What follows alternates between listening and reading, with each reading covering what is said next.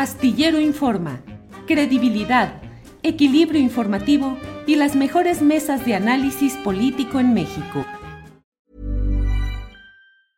Selling a little or a lot?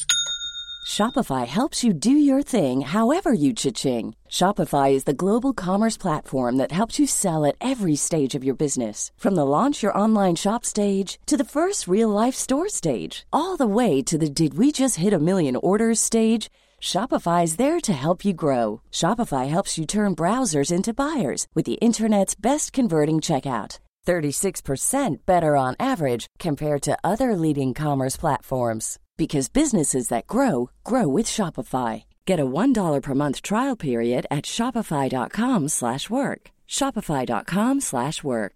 Jewelry isn't a gift you give just once. It's a way to remind your loved one of a beautiful moment every time they see it. Blue Nile can help you find the gift that says how you feel and says it beautifully with expert guidance and a wide assortment of jewelry of the highest quality at the best price. Go to BlueNile.com and experience the convenience of shopping Blue Nile, the original online jeweler since 1999. That's BlueNile.com to find the perfect jewelry gift for any occasion. BlueNile.com.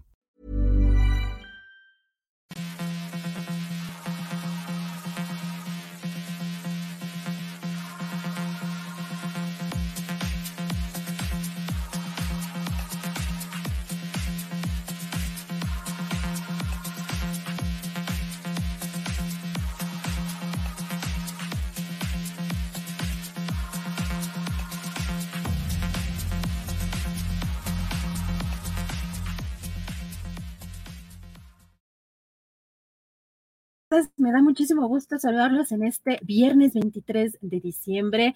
Ya estamos a horas de la Nochebuena de estar en familia para los que eh, pues aprovechamos estas fechas para hacer algo diferente, para eh, eh, cenar eh, rico en familia, para cocinar o, pues simplemente para estar juntos. Así que muchísimas gracias por acompañarme en este viernes. Les recuerdo que Julio Astillero está de vacaciones, pero tenemos mucha información. Rapidísimo, vamos pues con el tema del día antes de entrar a nuestra primera entrevista, muy importante lo que está pasando en torno pues a este escándalo del pues supuesto plagio pues que ahí está muy complicado el, tema, el supuesto plagio de la tesis eh, de la ministra Yasmín Esquivel. Vamos a ver qué fue lo que dijo hoy en la conferencia el presidente Andrés Manuel López Obrador.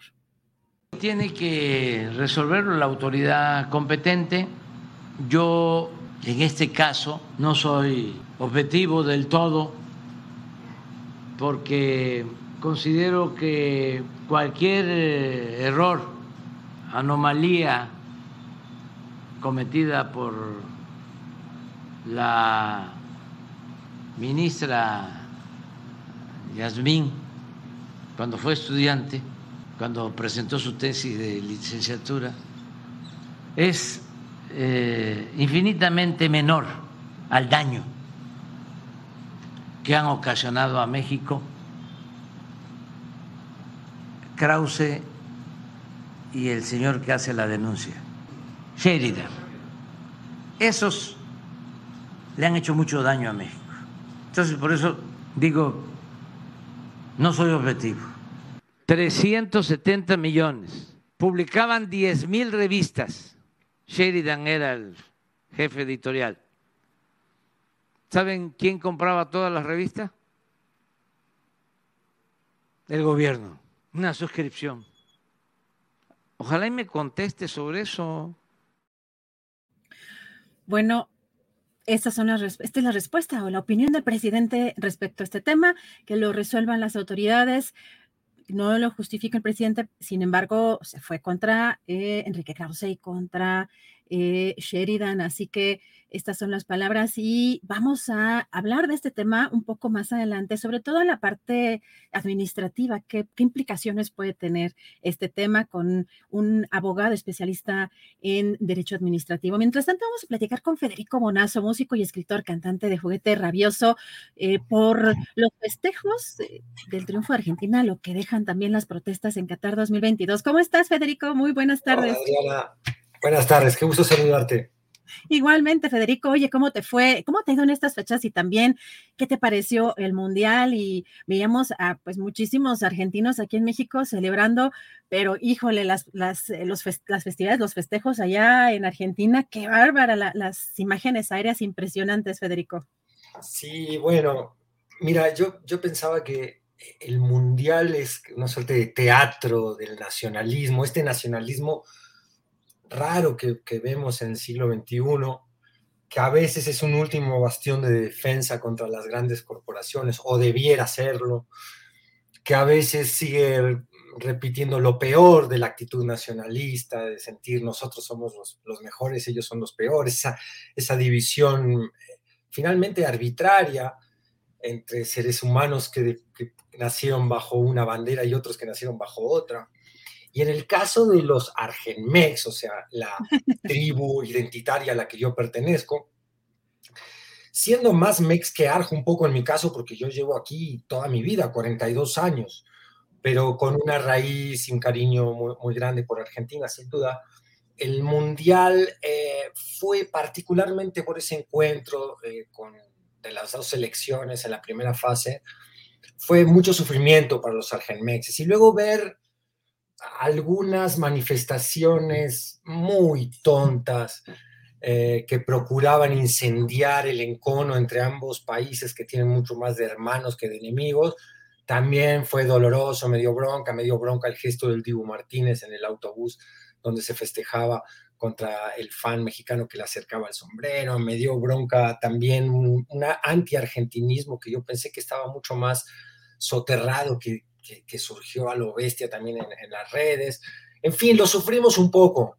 Ahora, desde luego, a los que nos gusta el foot, que es mi caso, los que lo hemos jugado de manera amateur, pero que entendemos las dificultades de, lo que significa ser un buen equipo, jugar un buen partido, respetar ciertos valores estéticos de lo que eh, ha sido históricamente el fútbol argentino, pues no, no podemos sino festejar lo que ocurrió, también molestos con toda esta tesis conspiranoica de que a la Argentina se le regaló el Mundial, lo cual me parece completamente absurdo. Y, por suerte la final se conquistó como se conquistó, con ese nivel de dramatismo y de sufrimiento.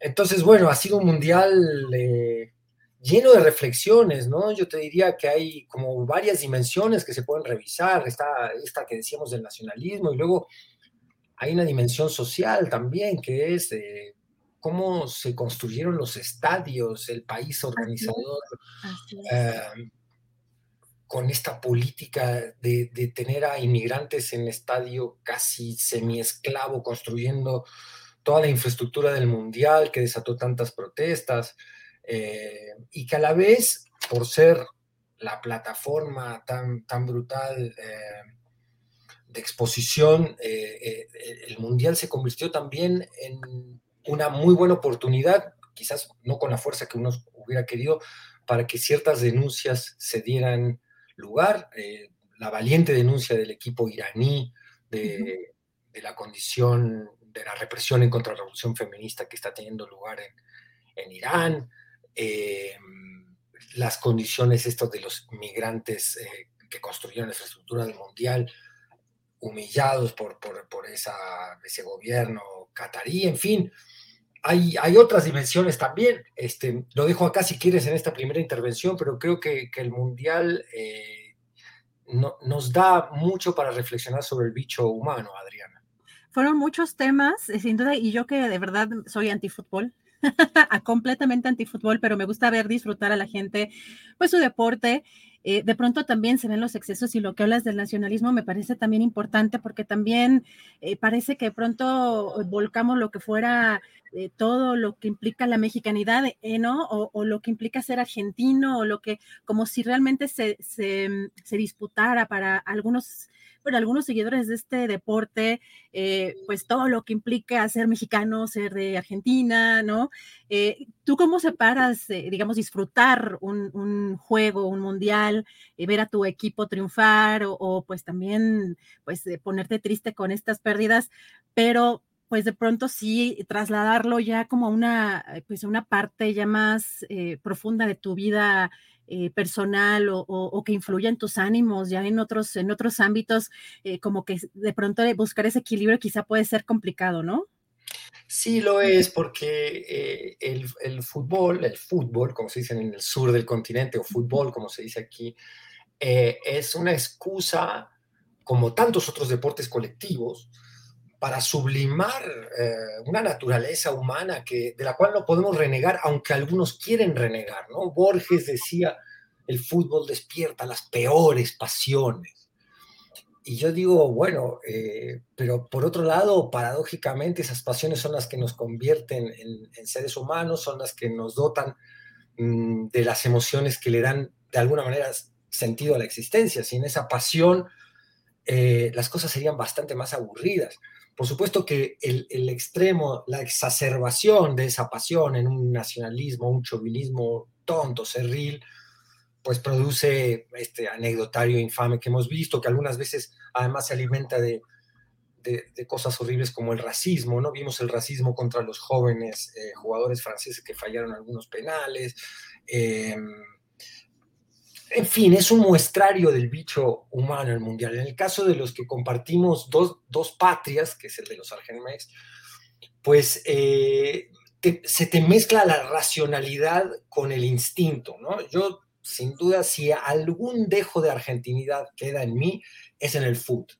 Y es algún misterio que yo me pregunto por qué, por, qué cuando veo al albiceleste en la cancha hay algo en mí que se despierta, un niño se despierta, evidentemente, aunque racionalmente haya muchas cosas que me molestan de esa argentinidad, eh, o contra las que he escrito o a las que he cuestionado, ¿no?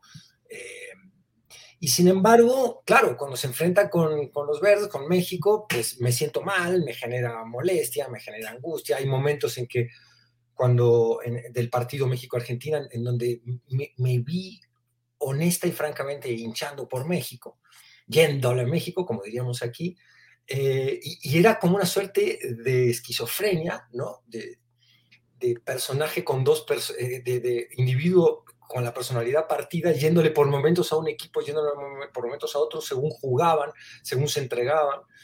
Eh, y yo que en los mundiales tengo por lo menos en la, en la fase de grupos, salvo este, eh, dos, dos, equipos, muy claramente a quién decirle, aquí se enfrentan. Pero mm, esto da pie también a, a, veces a reflexionar sobre una visión elitista que hay sobre el fútbol, ¿no? Esta de que algunos que casi no podían ocultar su anti-argentinismo en las redes, eh, ponían frases como más Borges, menos Messi, como si eso fuera eh, algún propósito interesante, lógico o valioso.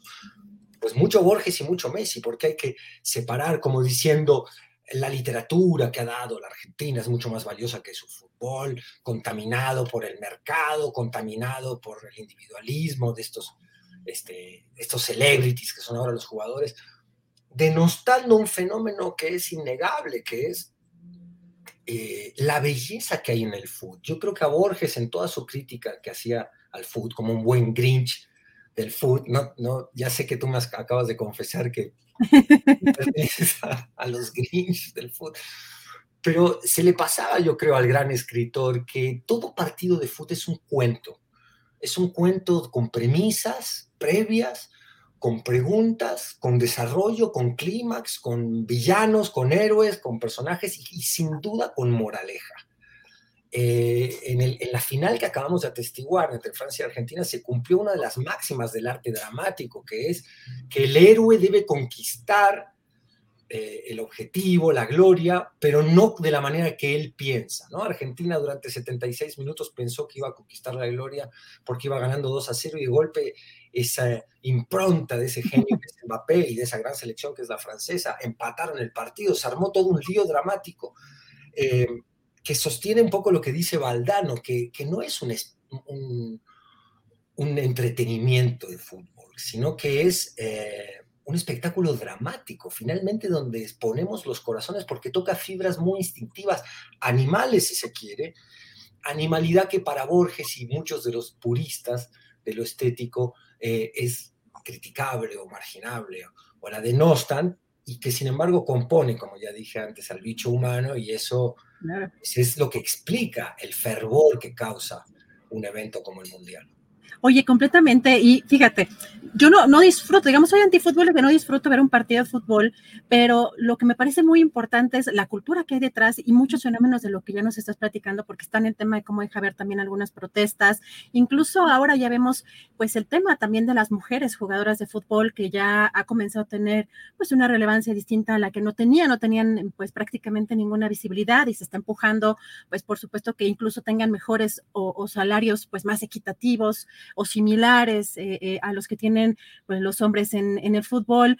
No, me parece que es un fenómeno muy complejo y que a mí me gusta a la gente disfrutarse. Tampoco me gusta un concierto, una banda o no, pues no quiere decir que yo diga esto está horrible, pero sí soy antifútbol en cuanto a que pues no, no le digamos, no, no disfruto como veo que disfrutan y como pues me parece que es adecuado disfrutar un partido de fútbol, eh, pues más allá del incluso de los propios nacionalismos, porque veíamos también eh, fuera de, de, pronto de algunas expresiones que comentas a muchos mexicanos también festejar con los argentinos y también nos están preguntando por acá que qué haces en, en, estos, en estos casos, si taqueas o, o carnita asada.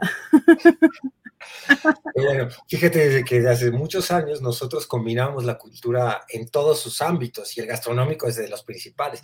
Es más, te, diré que, lo que más extraña a un mexicano, yo ya me defino así, em, es cuando salimos de México es la comida, o sea, muy rápidamente quieres regresar a, a, disfrutar una gastronomía única como es la mexicana. Entonces, en los asados argentinos que hacemos no falta nunca un chilito, una rica salsa y en las taquizas que hacemos de golpe se cuela un chorizo para hacer un choripán, o sea, nosotros somos un híbrido cultural. Sí, también eh, eh, yo atestigué un gesto muy lindo, fuimos a festejar el domingo a un restaurante argentino, muy, muy rico, había una mesa donde había un jugador de Pumas, el Toto Salvio, que fue jugador de la selección argentina, y estaban todos con el uniforme argentino, empezaron a cantar y todas las mesas eh, que tenían argentinos cantaron y se armó un es una cosa muy padre. Y lo, lo, más padre y emotivo de todo fue la respuesta del público mexicano. Fue un aplauso unánime de todas las otras mesas compuestas por comensales mexicanos que reconocían ¿no? esa alegría y la legitimidad de esa alegría y la, y la importancia también mm, del festejo.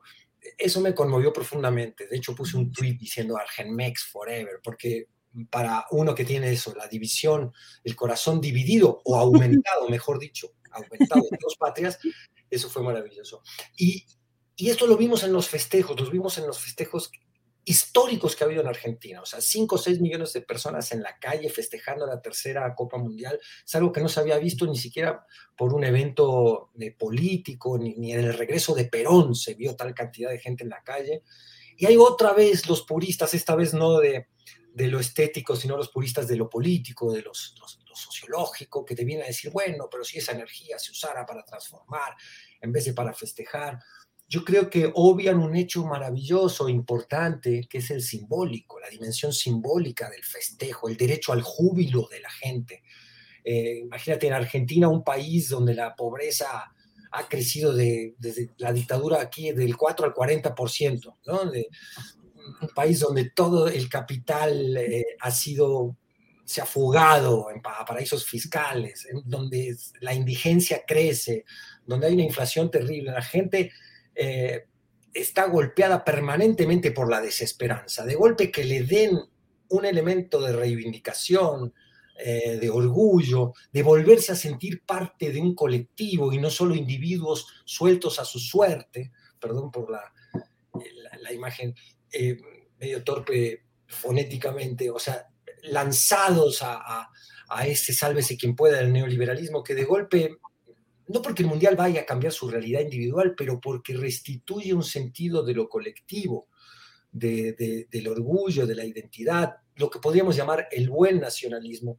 Y eso no solo debe ser un medio para un fin transformador, que ojalá lo pudiera ser, sino que es un fin en sí mismo, el derecho al júbilo, al festejo, a la fiesta, esa fiesta de la plebe tan denostada también por las políticas o estéticas.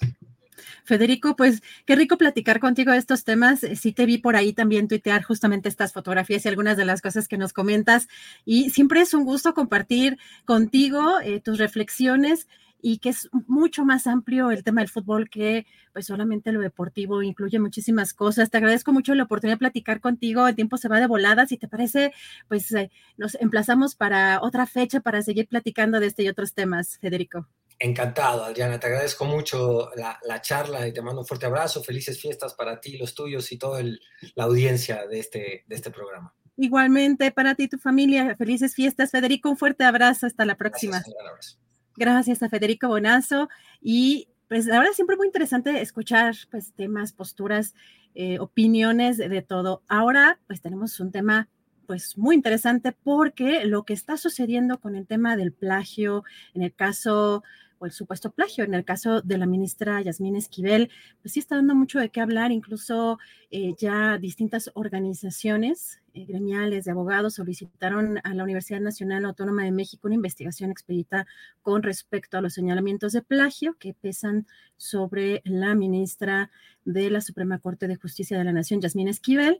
Eh, con respecto a su tesis de licenciatura. Esto en un pronunciamiento que dieron a conocer el día de ayer, instaron a que la autoridad universitaria emita una resolución al respecto a la brevedad en el contexto del próximo nombramiento que habrá para la presidencia de la Corte.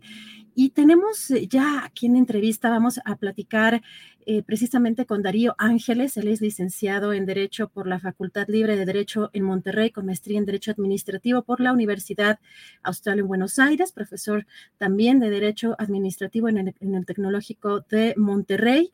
Ha realizado investigaciones y publicado artículos sobre Derecho Administrativo y Procesal, con especial énfasis en procedimientos, impunidad administrativa y corrupción.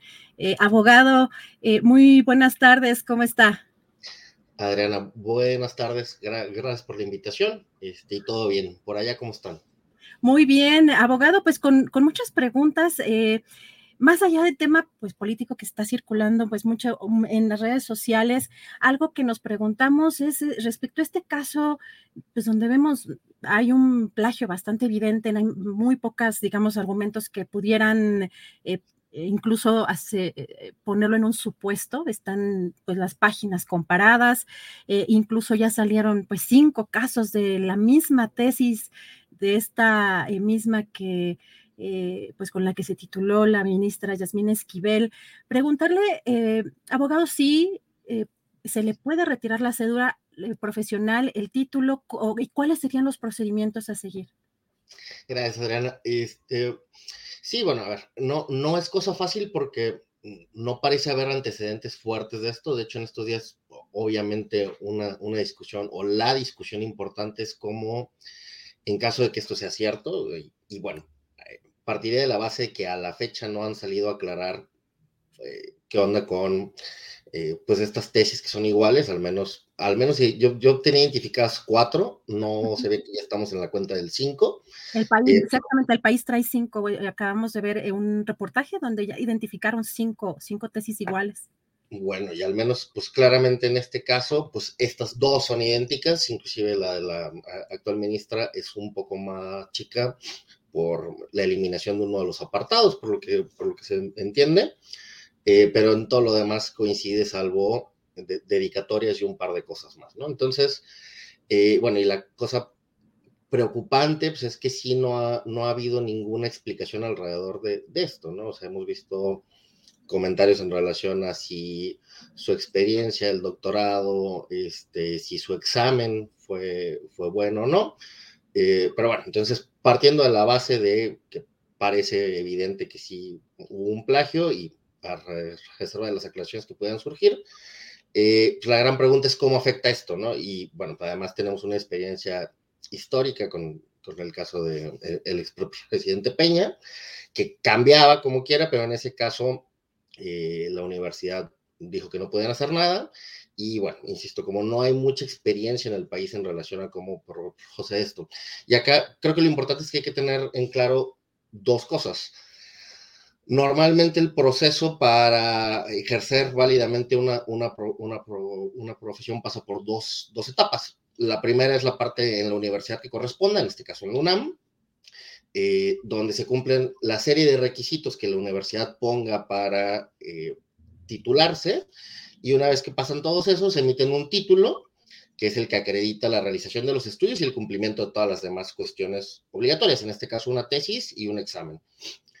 Y con ese título lo que se hace se pasa a un área que ya corresponde a la administración pública, que es la Dirección General de, Profesiones en la SEP, que valida que el título venga expedido por una universidad que se encuentra avalada para esto y en consecuencia emite una cédula que es la que permite el ejercicio de la profesión en el país. Entonces, eh, esta discusión de qué puede pasar cuando tenemos un, un, problema como este de un plagio va precisamente por esas dos, dos, dos, dos grandes etapas. Es decir, la cédula no se cancela por sí mismo, sino lo que la ley que regula esto es una ley que regula las profesiones este, en la Ciudad de México. Establece que puede cancelarse la cédula como consecuencia de varios supuestos, entre ellos que eh, los documentos utilizados para, para la emisión sean falsos o hayan sido expedidos sin cumplir los requisitos. Entonces, para una eventual revocación de una cédula, lo que tendría que pasar primero es que la universidad, en este caso la, UNAM, lleve a cabo los procedimientos que tiene regulados al interior y si concluye que no se debe haber expedido el título, porque en este caso faltaría el requisito de presentación de una tesis original eh, en la cual quien la, haya presentado eh, cumpla requisitos mínimos de metodología, investigación, etcétera, y si concluye que en efecto no cumple con ese requisito, tendrían que proceder a hacer eh, la cancelación, revocación del título y con eso informarle a la, a la Dirección General de, Profesiones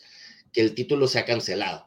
Y ahí sí será otro procedimiento en el cual la Dirección General, en su caso, luego de darle vista a, la interesada, concluya que eh, como el título se canceló y no es válido, entonces en consecuencia la cédula tampoco es válida. Eso sería lo que en términos ideales debería de pasar. Abogado, hay una pregunta que nos hacemos también mucho respecto a este tema, si afectaría, por ejemplo, eh, pues en el caso de revocársele, eh, pues las sentencias en las que haya participado la ministra, incluso, por ejemplo, alguien que considere que sus fallos le afectaron, si se pueden, si pueden interponer algún tipo de recurso. esa es como la gran pregunta. Mira, eh, ¿en dónde se encuentra hoy este tipo de... A ver, porque no... Ha habido otros casos. ¿Qué, qué tipo de casos? Gente que títulos falsos y con un título falso eh, tramitó una cédula o obtuvo una, una, cédula falsa. Y eso sí son casos que han sucedido más o menos seguido en el país. O sea, tampoco es que, yo creo que acá la, diferencia es que la información es válida. O sea, el título sí lo expidió el UNAM, la cédula la expidió este, la, la, la dirección, pero, digamos, el caso más análogo que tenemos que se ha presentado en el país de forma relativamente común o frecuente es títulos falsos. Y ahí lo que ha pasado normalmente cuando alguien alega que el caso de un funcionario, funcionaria pública que trabaja con un título falso o se encontró en tribunales, eh, inmediatamente se pone en tela de duda la validez de esto. Y la verdad es que la jurisprudencia, es decir, los fallos de los tribunales ordinariamente han dicho que esto no alcanza para anular los actos emitidos. Eh, se da en un contexto muy específico, tiene que ver con servidores públicos, principalmente la administración pública. Eh, es un criterio relativamente viejo. Esto es algo, y perdón por la cosa muy, muy técnica, es algo que le llaman incompetencia de origen. Eh, y que han dicho los tribunales ordinariamente, bueno, para anular algo por incompetencia, necesito un criterio formal, le llaman, que es eh, que conforme a la ley, eh, un tribunal puede emitir fallos en estos asuntos, ABCD, o sea, tipo en asuntos penales, pues que sea el tribunal penal. Pero cuando se alegan vicios de la persona que, eh, que ostenta el cargo, normalmente han dicho que no hay la posibilidad de anularlo porque eso es lo que se denomina incompetencia de origen. es cierto, la verdad es que son criterios relativamente viejos. Yo creería que es una postura bastante equivocada porque mm. eh, habría que partir de la base de eh, el título y la cédula es un presupuesto de la validez de todo lo que se hace. O sea, yo llego a un cargo, y particularmente un cargo jurídico, donde pues, para poder ejercerlo debería de tener una habilitación para esto, que es, insisto, el título y la cédula, parece un poco absurdo que, digamos, bueno, eh, en el eventual caso que se revocara una cédula y el título, es un, este, pues parece absurdo que alguien que no tiene esa habilitación pudiera hacer este tipo de cosas. Pero aquí, además, quiero aclarar, la discusión es muy, muy fuerte y larga porque había gente que dice, bueno, pues es que habría que anular los fallos de la Corte en los que ha participado. Híjole, bueno, es que la Corte toma una decisión entre varios y varias, ¿no? Entonces, difícilmente esto tal, pero yo creo, y esto redirijo un poco para acá, pues lo que pone un poco en tela de duda es eh, el ejercicio de la función que actualmente tiene la, la ministra, ¿no? Abogado, agradeciéndole mucho la oportunidad de platicar con usted y ya para cerrar, una pregunta que a mí me llamó mucho la atención, pero no sé si dado, dado el cargo y como, como dice, eh, pues que son, pues es un tema de derecho también, o sea, el, en el gremio. Eh, este tweet que vamos a ver, a mí me llamó mucho la atención pues, de, una, de una persona que se dedica como al estudio o al análisis de las políticas públicas, pues que dice no debería ser presidenta de la Suprema Corte ni ministra, pero también dice ni estar libre. ¿Tiene alguna implicación o, o considera que puede tener o llegar a tener alguna implicación penal. Digo, yo sé que se especializa en, términos en derecho administrativo, pero ¿habría un alcance o considera que pudiera haber algún alcance de esa naturaleza? Mira, Adriana, en efecto, digo, bueno que lo aclaras, porque esto sí sale un poco de mi área de conocimiento penal y lo que tiene que ver con delitos, este, es es una cosa, sale un poco de mi área. Sí, he visto los comentarios sobre cómo está regulado eh, el plagio. Eh, lo cierto es que oficialmente no está, a ver, plagio no es un título que se dé ahí en, las leyes. Eh, yo entiendo que hay complicaciones principalmente de, de haber un afectado que tengo entendido que no ha aparecido quién es el, dueño original, digamos, de, de, de, esta tesis, replicada cinco veces, cuatro veces.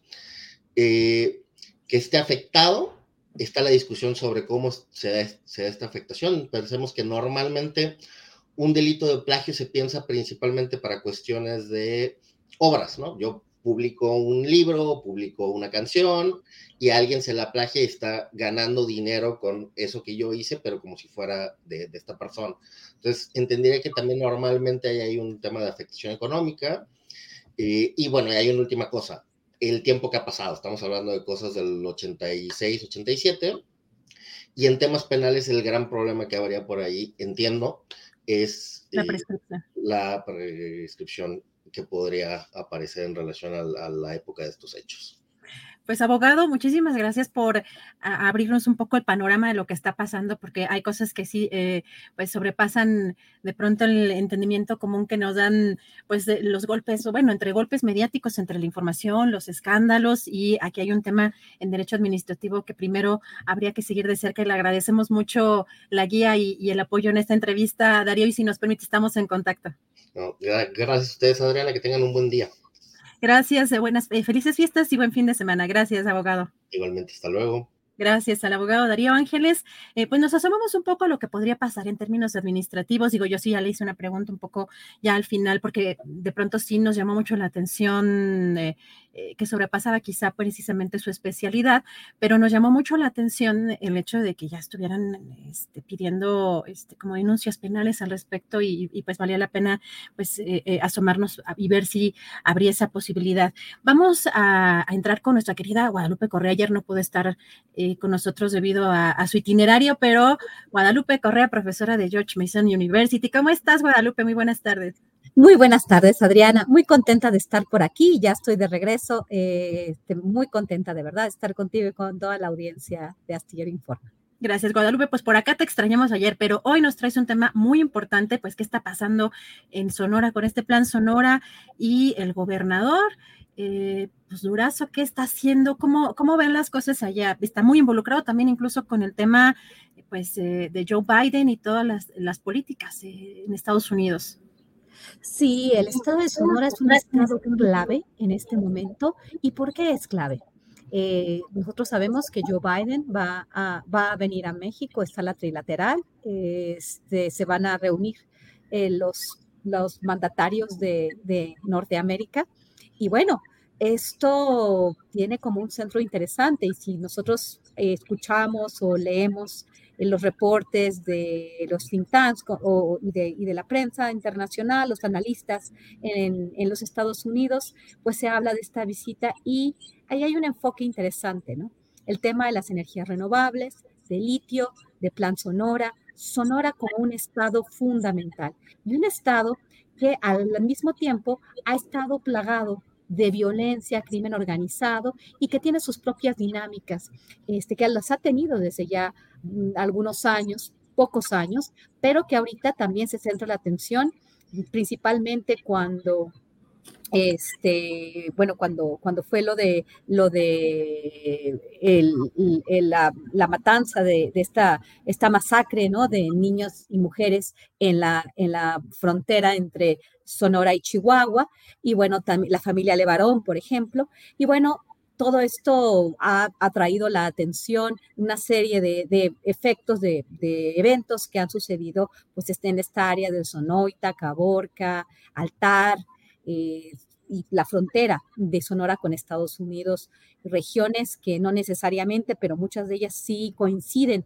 con la existencia de recursos naturales, oro, eh, obviamente litio, y bueno, también un estado estratégico en términos de su posición, los puertos que tiene, el potencial que tiene en esta nueva era de transición hacia las energías renovables. Y se habla obviamente de que el presidente Joe Biden va a hablar con el presidente Andrés Manuel López Obrador y Sonora va a estar en la mesa eh, de discusión. Sonora como un estado que ha estado realmente afectado por la violencia, por el crimen organizado, por las luchas intestinas entre grupos del crimen organizado, la presencia supuesta o el surgimiento de un cartel de Caborca en unas zonas que son bastante ricas en términos de eh, de agricultura, de ganadería, de forma geoestratégica.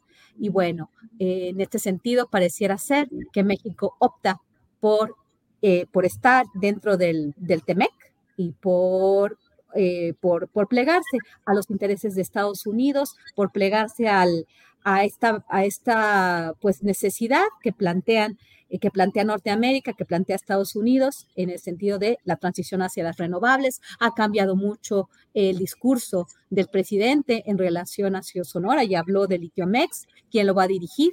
Y bueno, también habló de lo que implica el plan Sonora. Y en este sentido también está pues una figura que es el gobernador, el gobernador Durazo, que ya sabemos que deja la seguridad pública en México para llegar a la gubernatura y parece ser que estaba operando de la mano del presidente y bueno, obviamente con miras a seguir apoyando los grandes intereses económicos que han puesto su eh, objetivo en el litio mexicano y que se va a brindar a México un crédito para que México pueda explotar el litio. México va a quedar endeudado con los Estados Unidos para poder hacer esta transición con todo este lenguaje de, una, de un cambio hacia energías renovables, pero también muy interesante, ¿no? Que en este sentido, que, con, toda esta, con todas estas declaraciones para completar una meta ahora de energías limpias para el país, y entonces se necesita una gran inversión y esta inversión va a ser posible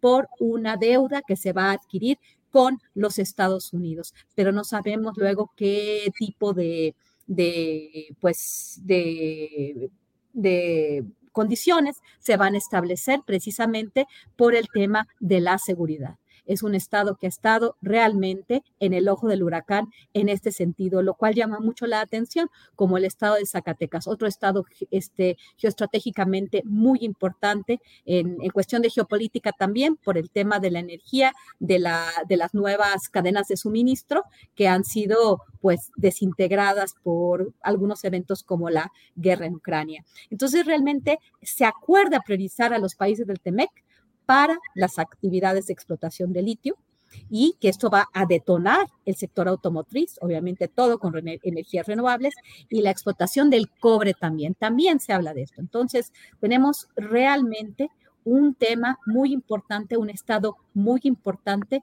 desafortunadamente un gobernador que pues no dio una como secretario de Seguridad Pública, Seguridad Ciudadana, y bueno, que tenía que tenía en la mira realmente ser gobernador y desafortunadamente dejó un país pues muy mal en términos de seguridad pública que este, de, con un mando civil, por eso tuvo que llegar supuestamente eh, las Fuerzas Armadas. Entonces, desafortunadamente no pinta muy bien esta, este, esta presentación de Plan Sonora, Litiomex también con un liderazgo planteado ya por el presidente, eh, el hijo de un amigo de él, el, el, el, señor Tadei, y bueno, vamos a ver qué, qué sucede, pero sí, lo que sí sabemos es que en Sonora, el plan Sonora, todo se va a plegar a los intereses de los Estados Unidos como un líder en Norteamérica y bueno, obviamente en toda la región de las Américas.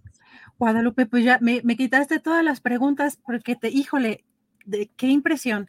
Eh, recordamos al presidente el decir, eh, pues que el litio para los mexicanos y como tú dices, la creación de esta empresa eh, mexicana, eh, aparentemente solo para el litio y, con esto que de lo cual nos alerta es muy preocupante. Hay que estar muy pendientes entonces de esta visita del presidente de Estados Unidos y pues los acuerdos a los que se lleguen las condiciones, como bien mencionas. Eh, por lo pronto nos dejas con el ojo cuadrado. Guadalupe, si quieres cerrar con algo, yo estoy de verdad pues muy agradecida por la oportunidad de escucharte y con un tema tan importante. Muchas gracias. Sí, sí, Adriana. Eh, te voy a decir por qué sí es muy importante. Estuve hace un par de semanas en Caborca. Me di cuenta de la importancia que tiene esa región, de la importancia que tiene todo el estado de Sonora y bueno, también el tema migratorio, porque tenemos muchas cosas que están sucediendo en un lugar tan estratégico. El tema migratorio, que también vamos a tratar en otras ocasiones. Eh, tuve la oportunidad de ir a uno de los albergues ahí en Caborca y me di cuenta de que al mismo tiempo de que la delincuencia organizada, las luchas entre grupos del crimen organizado, obviamente este supuesto cártel de Caborca y otras, eh, y otras luchas ahí entre grupos, también coincide ¿no? con eh, la vinculación entre el crimen organizado y la migración. Y bueno, esta nueva ruta la ruta del Pacífico por tren. De esto tenemos que hablar. Y también Sonora siendo un, punto muy importante, ¿no? Entonces tenemos migración irregular o indocumentada, tenemos delincuencia organizada, tenemos recursos naturales. Me recuerda bastante a lo que estudié en el, en el Golfo de México y el noreste mexicano en años anteriores, en los años de los Zetas. En este tiempo, un gran potencial de inversión una cuestión complicada con relación al tráfico de personas, al, con relación a la, a, la, migración indocumentada y ahora la nueva bestia del Pacífico, personas llegando por tren hacia los Estados Unidos, pero ahora por las rutas del Pacífico. Hay que estudiar mucho y bueno, eh, desafortunadamente, como dije otra vez, el liderazgo del señor Durazo ha dejado mucho que desear en tiempos pasados y vamos a ver que está obviamente muy relacionado con el partido Morena, es un, un, actor clave, muy cercano al presidente de México. Vamos a ver qué es lo que sucede en un lugar tan estratégico. Gracias por la oportunidad y creo que es un tema que vamos a seguir, eh, del cual vamos a seguir hablando en las mesas de seguridad y en lo que viene el próximo año, por supuesto. Así es, querida Guadalupe, pues te agradezco mucho. Eh, un tema fundamental del que seguiremos hablando sin duda en estas mesas y en el programa. Pues felices fiestas, aprovechando, querida Guadalupe, un abrazo virtual, eh, con mucho cariño. Gracias por tu participación siempre en este espacio y, con el cariño también de toda la comunidad eh, astillera. Muchísimas gracias, Guadalupe. Un fuerte abrazo. Nos vemos en la próxima. Un gran abrazo, Adriana, a ti, a Julio, a toda la comunidad astillero, a, todo, a, todos, este, a todos mis colegas y nos vemos muy pronto. Muy pues, feliz Navidad. Igualmente, querida Guadalupe, un fuerte abrazo. Gracias a Guadalupe Correa. Y cambiamos de tema también. Vamos con nuestro colega Temoris Greco, periodista y documentalista, porque hay, eh, pues, hecho hincapié eh, Temoris en diferentes mesas sobre el tema de las agresiones eh, y la violencia en contra de periodistas. Pero ¿dónde está, pues, el meollo de todo el asunto? ¿Dónde está, pues, la parte fundamental? En el caso sobre todo de la impunidad, ¿por qué existe esta impunidad? ¿En dónde está eh, pues, eh, la, clave? Aquí está con nosotros Temoris Greco para hablar de este tema. ¿Cómo estás, Temoris? Muy buenas tardes. Hola, hola, hola, Adriana, pues este, aquí en Ciudad de México, eh, aprovechando que, todo el mundo está, está saliendo de vacaciones y entonces las cosas se están poniendo más tranquilas en la, en la ciudad pues más tranquilas en la ciudad, pero un tema bien importante, Temoris, y que hemos hablado aquí en diferentes momentos, pues hay muchas agresiones contra periodistas, no cesan. Eh, eh, ya hemos también hecho un poco la diferenciación entre pues señalamientos eh, constantes, quizá pues estigmatizaciones y diferenciar un poco de lo que está pasando, sobre todo en los estados donde hay muchos periodistas que pues están desprotegidos completamente. Y Demoris, lo que mencionas en este artículo que publicaste en pie de página, que justamente se llama eh, contra los asesinatos de periodistas, la clave está en las fiscalías, pues prácticamente no hay ningún, eh, pues ningún autor intelectual eh, detenido, menos sentenciado, Temoris. Así es. Pues mira, esta discusión necesaria y urgente sobre, sobre la violencia contra, los periodistas, contra las, las, periodistas, está, ha sido pues sometida a, la, grilla política, ¿no? Al pleito. O sea, acabamos de ver esta, esta carta, esta carta firmada pues por, por personas impresentables que fueron parte de los regímenes de Peña Nieto y, de, y sobre todo de, de, Calderón, gente que, que, que, tuvo tareas en áreas de seguridad eh, políticas, y que, y que en aquel momento jamás se acordaron de la, de la violencia contra los periodistas, nunca lo mencionaron, nunca les importó. Oye, Javier Lozano, Javier Lozano operando la salida de Carmen Aristegui, ¿no? Ven, nada más Lozano, que además lo, los, Lozano, él, él, acusa, por ejemplo, al presidente de, de, alimentar la, la, polarización cuando es un troll terrible, que vulgarcísimo, o sea, un tipo con una con un nivel de comportamiento educativo pues muy, muy, muy bajo que se expresa en, en su troleo en redes sociales. Este, pero, pero bueno, de, alguien, los organizadores de, de, esta carta, los consideraron periodistas de alguna forma y de pronto los ves haciendo esta campaña. El tema es que está pasando algo que habíamos advertido desde el principio de este gobierno, que es que una causa muy importante, muy, muy noble, que es la de tratar de, de, de, generar garantías para la libertad de, expresión, pues está siendo secuestrada por grupos políticos que la utilizan como munición, que no le, realmente no, no hay un interés previo, digamos, que permita creer que son personas realmente interesadas en, en, en la libertad de expresión, sí están interesadas en ella, pero en su libertad de expresión, no la libertad de expresión del común de la gente, no, no, no, no la libertad de expresión de todos los tipos de, periodismo. Y que este, el, el, el, tema es que cuando estas causas son secuestradas, no, no sirven a la causa. O sea, cuando son utilizadas políticamente, lo único que ocurre es que generan otras reacciones, en este caso, por ejemplo, del presidente y de, los suyos, en donde eh, lo, que, lo que menos importa es, es, el, es el fondo, del, es el tema, es la seguridad de la gente, es la libertad de expresión. E importa estarse aventando proyectiles de un lado para el otro. Y, y, en ese momento también se pierden las, los debates de fondo. Eh, durante estos últimos años se ha debatido mucho sobre el, mecanismo de protección a periodistas y a personas defensoras de la libertad de expresión, sobre si funciona o no. También se ha debatido sobre las múltiples insuficiencias de la Comisión Especial de Atención a Víctimas, pero estos son organismos, son, son programas que no deberíamos necesitar. O sea, existen y los necesitamos porque hay un problema gravísimo de fondo, que es la impunidad. La, Fiscalía Especializada en la Atención de Delitos contra la Libertad de Expresión, la FEADLE, que está adentro de la Fiscalía General de la, de la República, tiene un récord devastador de su trabajo. O sea, de menos del 4% de todos los casos que ha tomado en su historia, menos del 4%, han tenido una solución, digamos, parcialmente satisfactoria como una sentencia, aunque todas esas sentencias son contra ejecutores materiales, no contra los autores intelectuales, o ha llegado a algún tipo de acuerdo reparatorio. El 4%.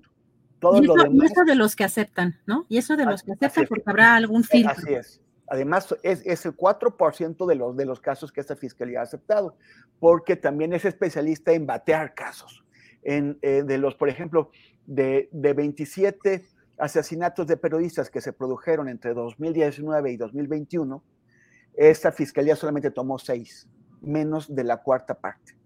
Entonces esto también indica que, esa, ese índice de, éxito de 4% en realidad solamente corresponde a los casos que aceptó tomar y no eh, al, conjunto de agresiones contra periodistas.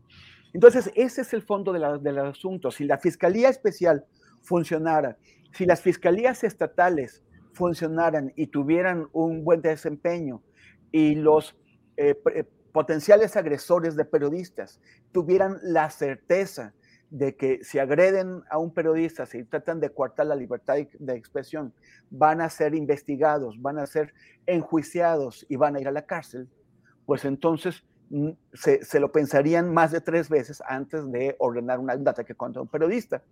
Pero cuando sabemos que los autores intelectuales invariablemente se salen con la suya, porque la fiscalía no los investiga, y cuando sabemos que el, casi la totalidad de los autores materiales también se salen con la suya, pues no hay un efecto de disuasión, no hay nada que los espante, que, que, los haga temer que van a acabar en la cárcel.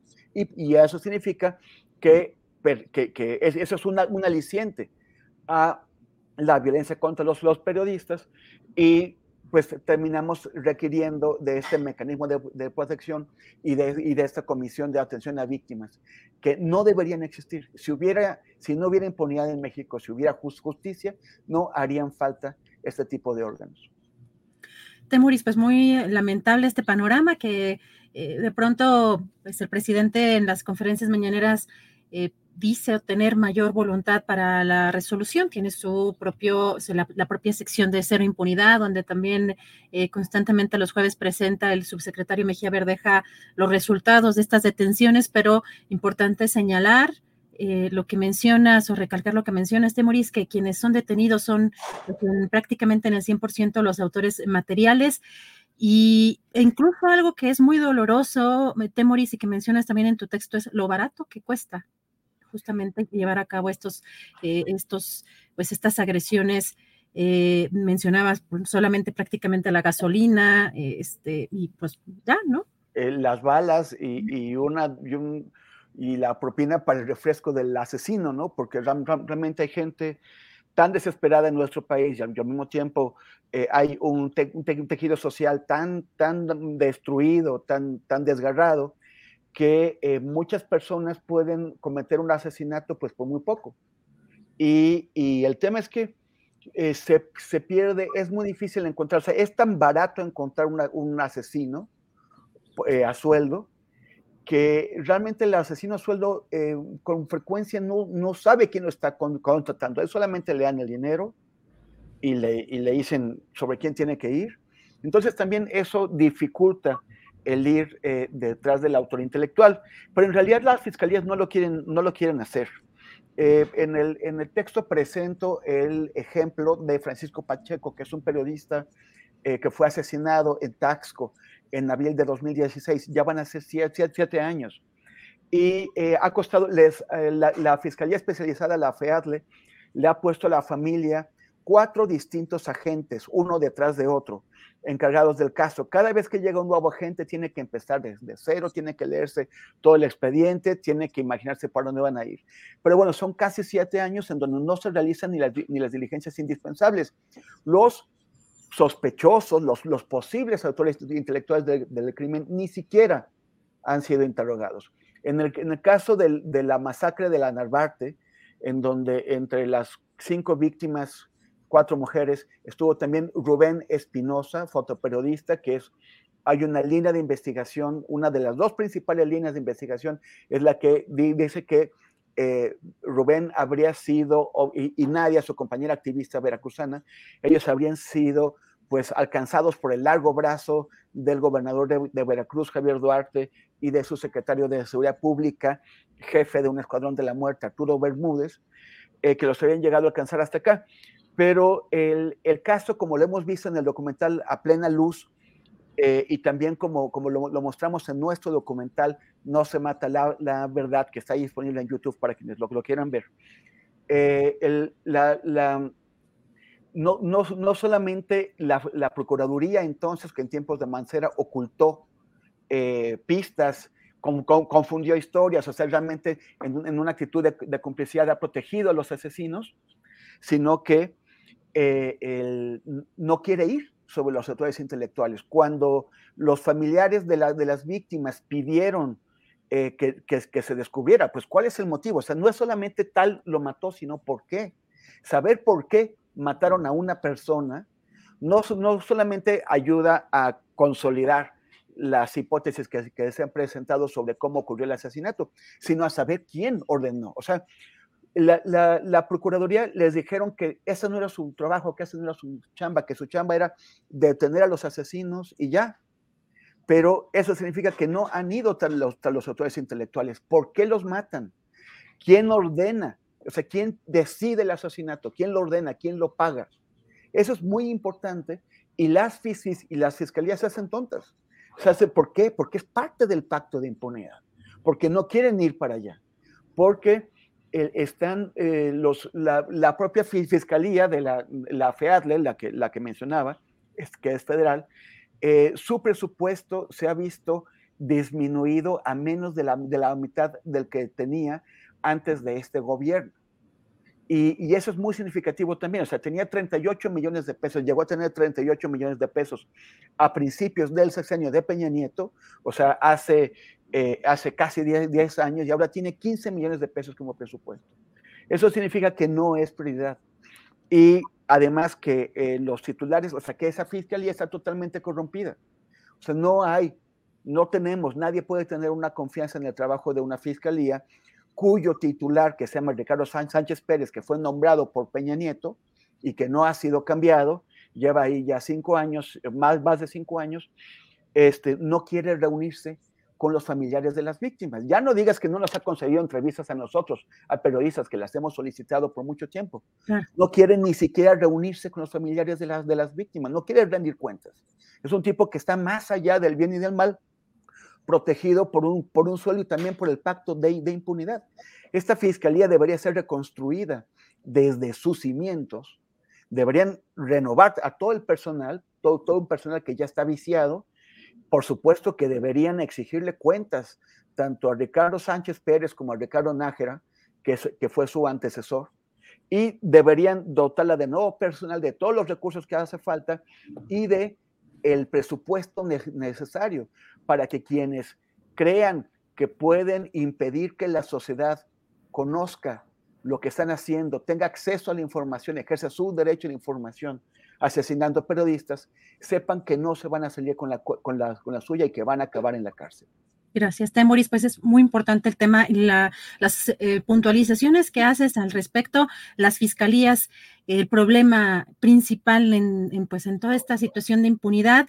Y pues, eh, Temoris, te agradezco muchísimo la oportunidad de platicar contigo, invitando a la gente también a que se asome a este texto tuyo en pie de página respecto a este tema donde profundizas y haces estas precisiones, mandándote también, Temoris, un fuerte abrazo para este fin de semana y nos vemos pues la próxima semana. Muy, muy, muy bien. Nos vemos el martes, Adriana. Muchas gracias. Y hasta la próxima. Gracias al, al público. Ah, perdón. Y consulten el texto. El, el texto está en, en, el, en, el, portal pie de página de, de, de, de Países de a, a, pie y lo he colocado en mis redes, en, en, en, en, tweet, en Twitter, en como arroba temoris y en facebook.com diagonal temoris. Gracias, Adriana. Un abrazo, Temoris, gracias a Hasta ti. Luego. Nos vemos la próxima semana ya en la mesa de periodistas. Y vamos ya a ir, bueno, antes voy a nada más a comentarles un poquito lo que andábamos viendo de temperaturas, solo para que se abriguen bien porque sí está, parece que bastante importante el tema de eh, los pronósticos de las, de esta, de estas eh, heladas en estas entidades, van a estar a menos 15, entre menos 15 y menos 10 grados en Nuevo León, Coahuila y Chihuahua. En Tamaulipas y Durango entre menos 10 y menos 5 grados, así que abrigarse muy bien. Y tenemos ya, por supuesto, nuestro queridísimo Daniel Robles. Robles, recuerden que los viernes tenemos 5 minutos de inclusión con nuestro querido Daniel. Vamos a escuchar. Buenas tardes a la conductora estrella del día de hoy, y que se la ha rifado toda la semana de forma excelente. Mi reconocimiento para ti, Adriana Buentello. Y por supuesto, saludos a Julio, ángeles y sol donde quiera que se encuentren. Tal vez recorriendo el Amazonas. Cuidado con las pirañas. O montados en camellos por el Sahara. O navegando en un crucero por el Mediterráneo. En el mejor de los casos tomando el solecito de Zapopan glorioso, descansando cuerpo y mente, y disfrutando de tiempo de calidad con la familia. Donde quiera que sea, un gran abrazo al precumpleañero. Porque, y muchos lo sabemos, mañana se brinda por partida doble en casa de nuestro querido Julio Hernández López. Dejo mi abrazo por adelantado. Hoy les quiero invitar a hacer una reflexión sobre un regalo invaluable que podemos dar en estas fiestas decembrinas. Empatía e inclusión. Saquen la generosidad y hagan la diferencia con pequeños detalles. En primer lugar, no todas las personas están en condiciones de festejar. Muchos estarán trabajando, o lejos de su familia. Solos. O tal vez enfermos en un hospital o en su casa, como yo lo estuve la Navidad pasada. Entonces, si tienen a un familiar con discapacidad, invítenlo y hagan las adecuaciones necesarias para que esté a gusto.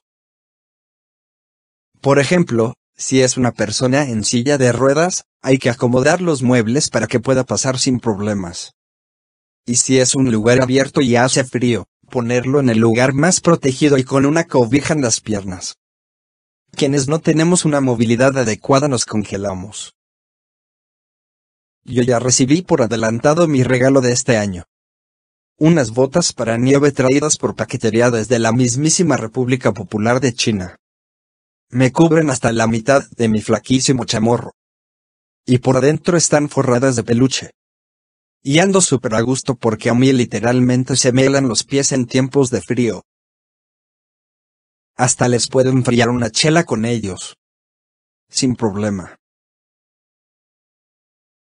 ¿Tienen un familiar o amigo lejos de casa o en depresión? Mándenle un detalle. Regálenle una llamada telefónica aunque sea. Y aquí hay un tema que quiero tocar de manera especial. La contaminación auditiva. Según la OMS, el nivel de ruido que el oído humano puede tolerar sin alterar su salud es de 55 decibeles. Y dependiendo del tiempo de exposición, ruidos mayores a los 60 decibeles pueden provocarnos malestares físicos.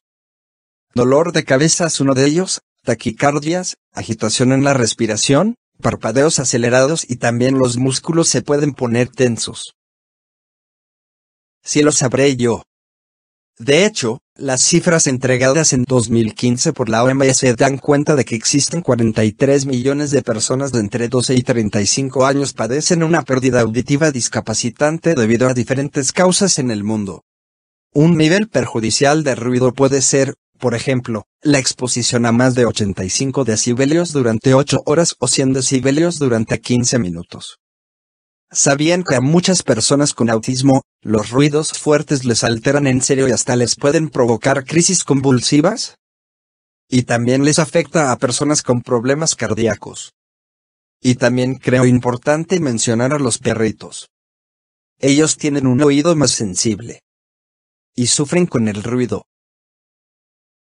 Y ya saben que pretextos no faltan, en esta, y otras épocas, para aventar cohetes. ¿Qué tal si nosotros iniciamos una generación sin cohetes ruidosos? Sé que muchas familias viven de esa industria. Y también que corren grandes riesgos. Yo creo que podríamos festejar a la patria, o a los santos, o a la Virgencita con juegos pirotécnicos que sean solo de luces. O con flores. O con buenas acciones. O con valores civiles. Bueno, pues bajémosle tres rayitas a nuestro volumen por respeto y consideración a los demás.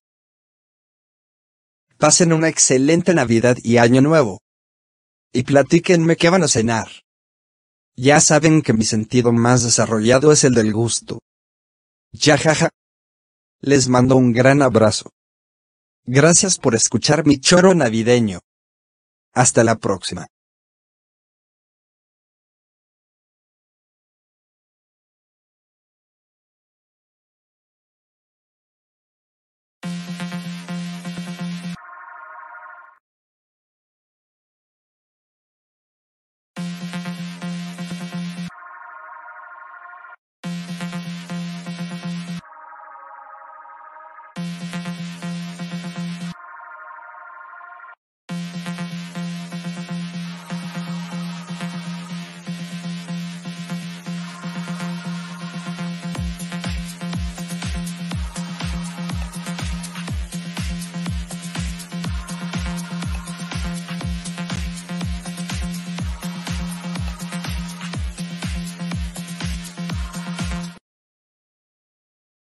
Estamos aquí listos con la mesa del más allá. Aquí están mis compañeros de la mesa de este viernes. Ana Francis, Poncho Gutiérrez, Horacio Franco, ¿cómo le hace Julio? la mesa del más allá. Horacio, Horacio, Horacio, hazle Horacio, hazle Horacio. lo asustamos. Nos fue. Lo asustamos, le hicimos así y ya se fue. Ah, ándale, ahí está. ¿Cómo están? Muy buenas tardes, qué gusto. Ana Francis, ¿cómo estás? Muy buenas tardes. Así, mira. Ya quiero vacaciones así. no, estás de vacaciones, a ver, cuéntanos. No, todavía no, me falta un par de actividades hoy y ya, descanso. O, sea, en la mesa, o sea, nosotros interrumpimos el descanso. no, no, no, no, no, todavía, no, todavía la mesa todavía es parte de, la actividad, de la actividad no descansil, aunque es una actividad muy disfrutable. Ay, muchas gracias, querida Ana Francis. Poncho Gutiérrez, bienvenido, ¿cómo estás? Muy bien, camaradas, muchas gracias, muy bien. Este, andaba desembarcado de Rusia?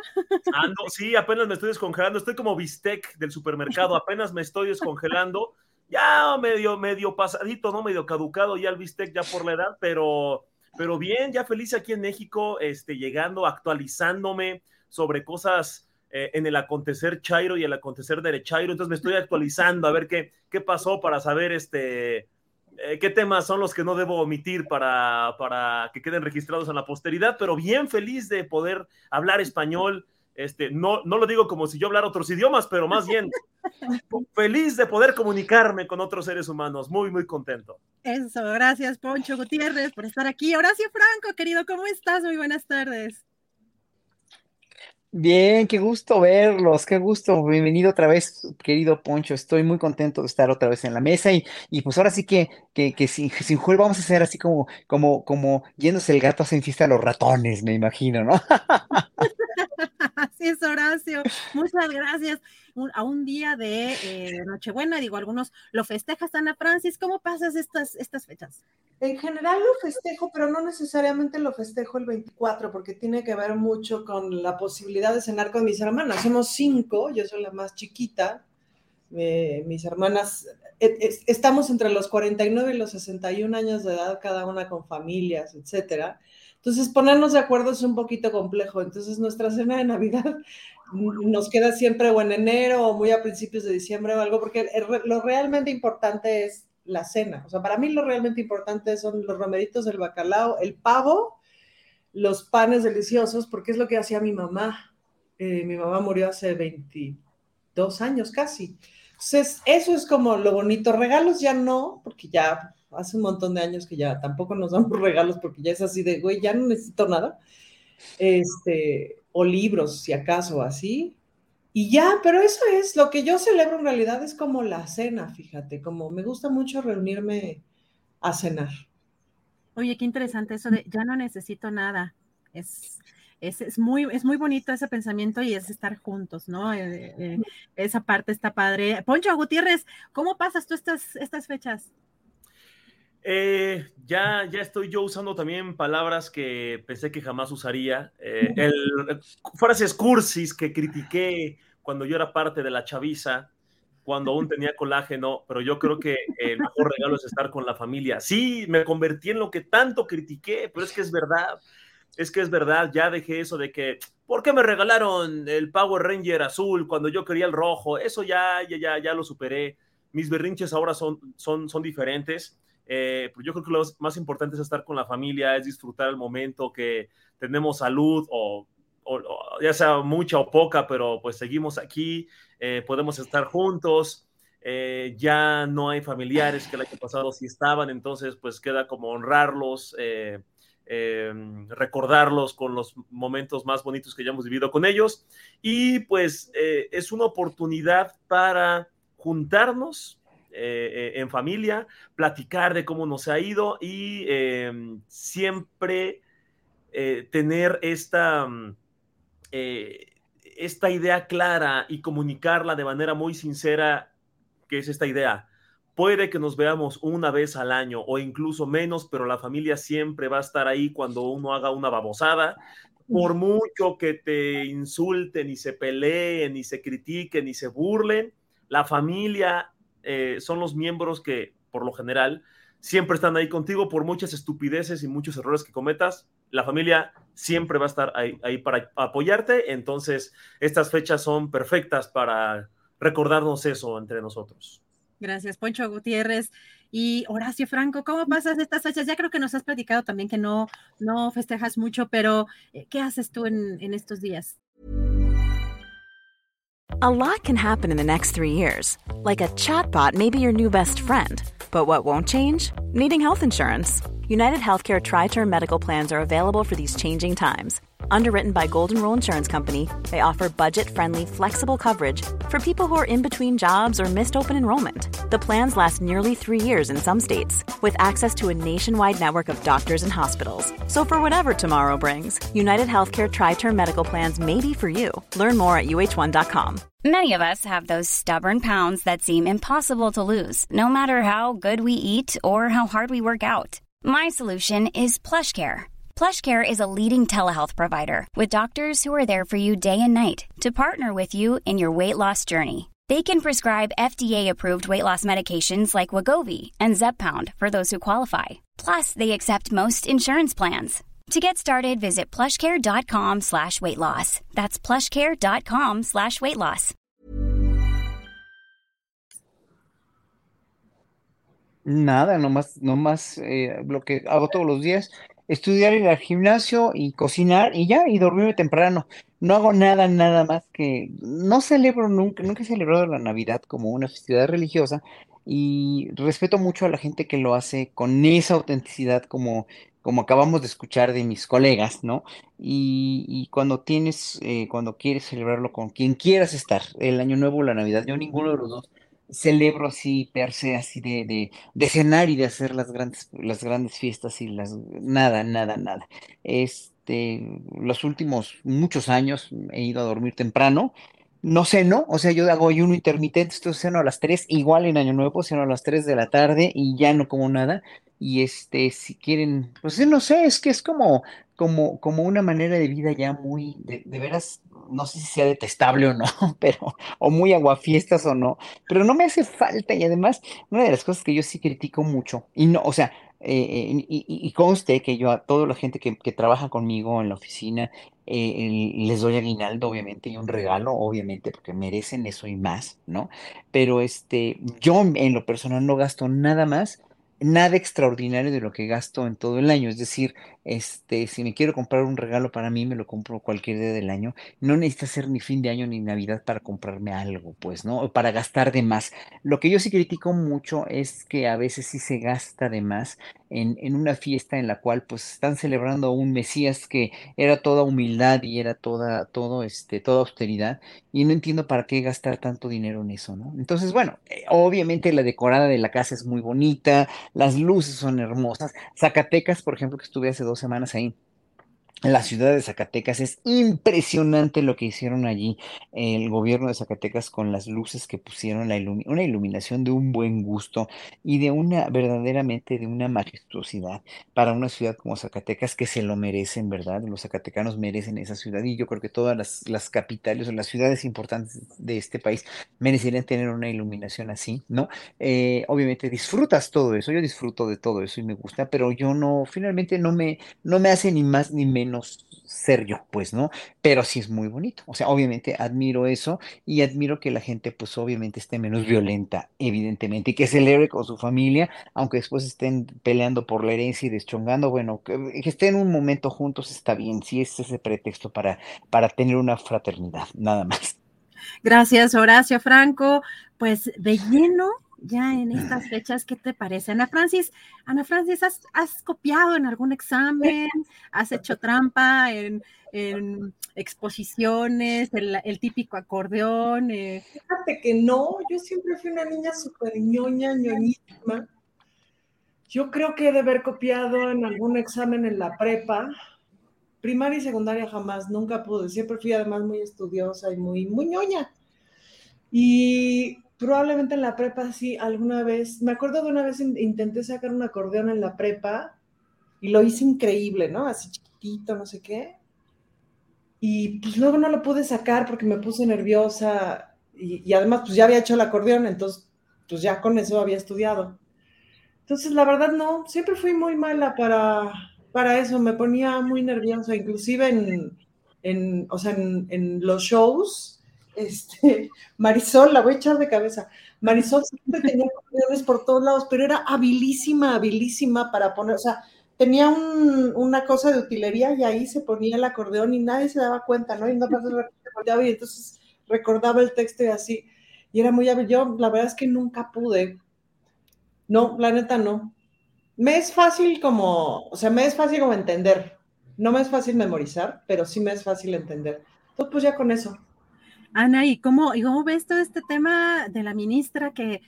Pues, pues fatal, o sea, bueno, lo primero que veo, Adriana, déjame decirte, es que valdría la pena tener la información oficial. Este, me quedé en la mañana en el Twitter, entonces no he revisado porque estuve trabajando ahorita toda la mañana, entonces no sé bien si ya la, es, es en la UNAM, ¿no? Si ya la UNAM sacó un... De hecho, la, la, sí llegó un pronunciamiento, sobre todo de la escuela... Eh, es Aragón. Aragón, eh, de que van a hacer una investigación exhaustiva, pero fíjate que lo, lo, interesante también es que ya son cinco las que se encuentran, cinco tesis las que se encuentran iguales. Digamos que ya hay muy, un margen, pues ya para... Ah, no, la verdad, esa es la parte no, pues fatal, Adriana, fatal por todos lados. Es este, fatal copiar una tesis, fatal que haya cinco tesis iguales, fatal que haya un sistema de comprar la tesis, etcétera, ¿no?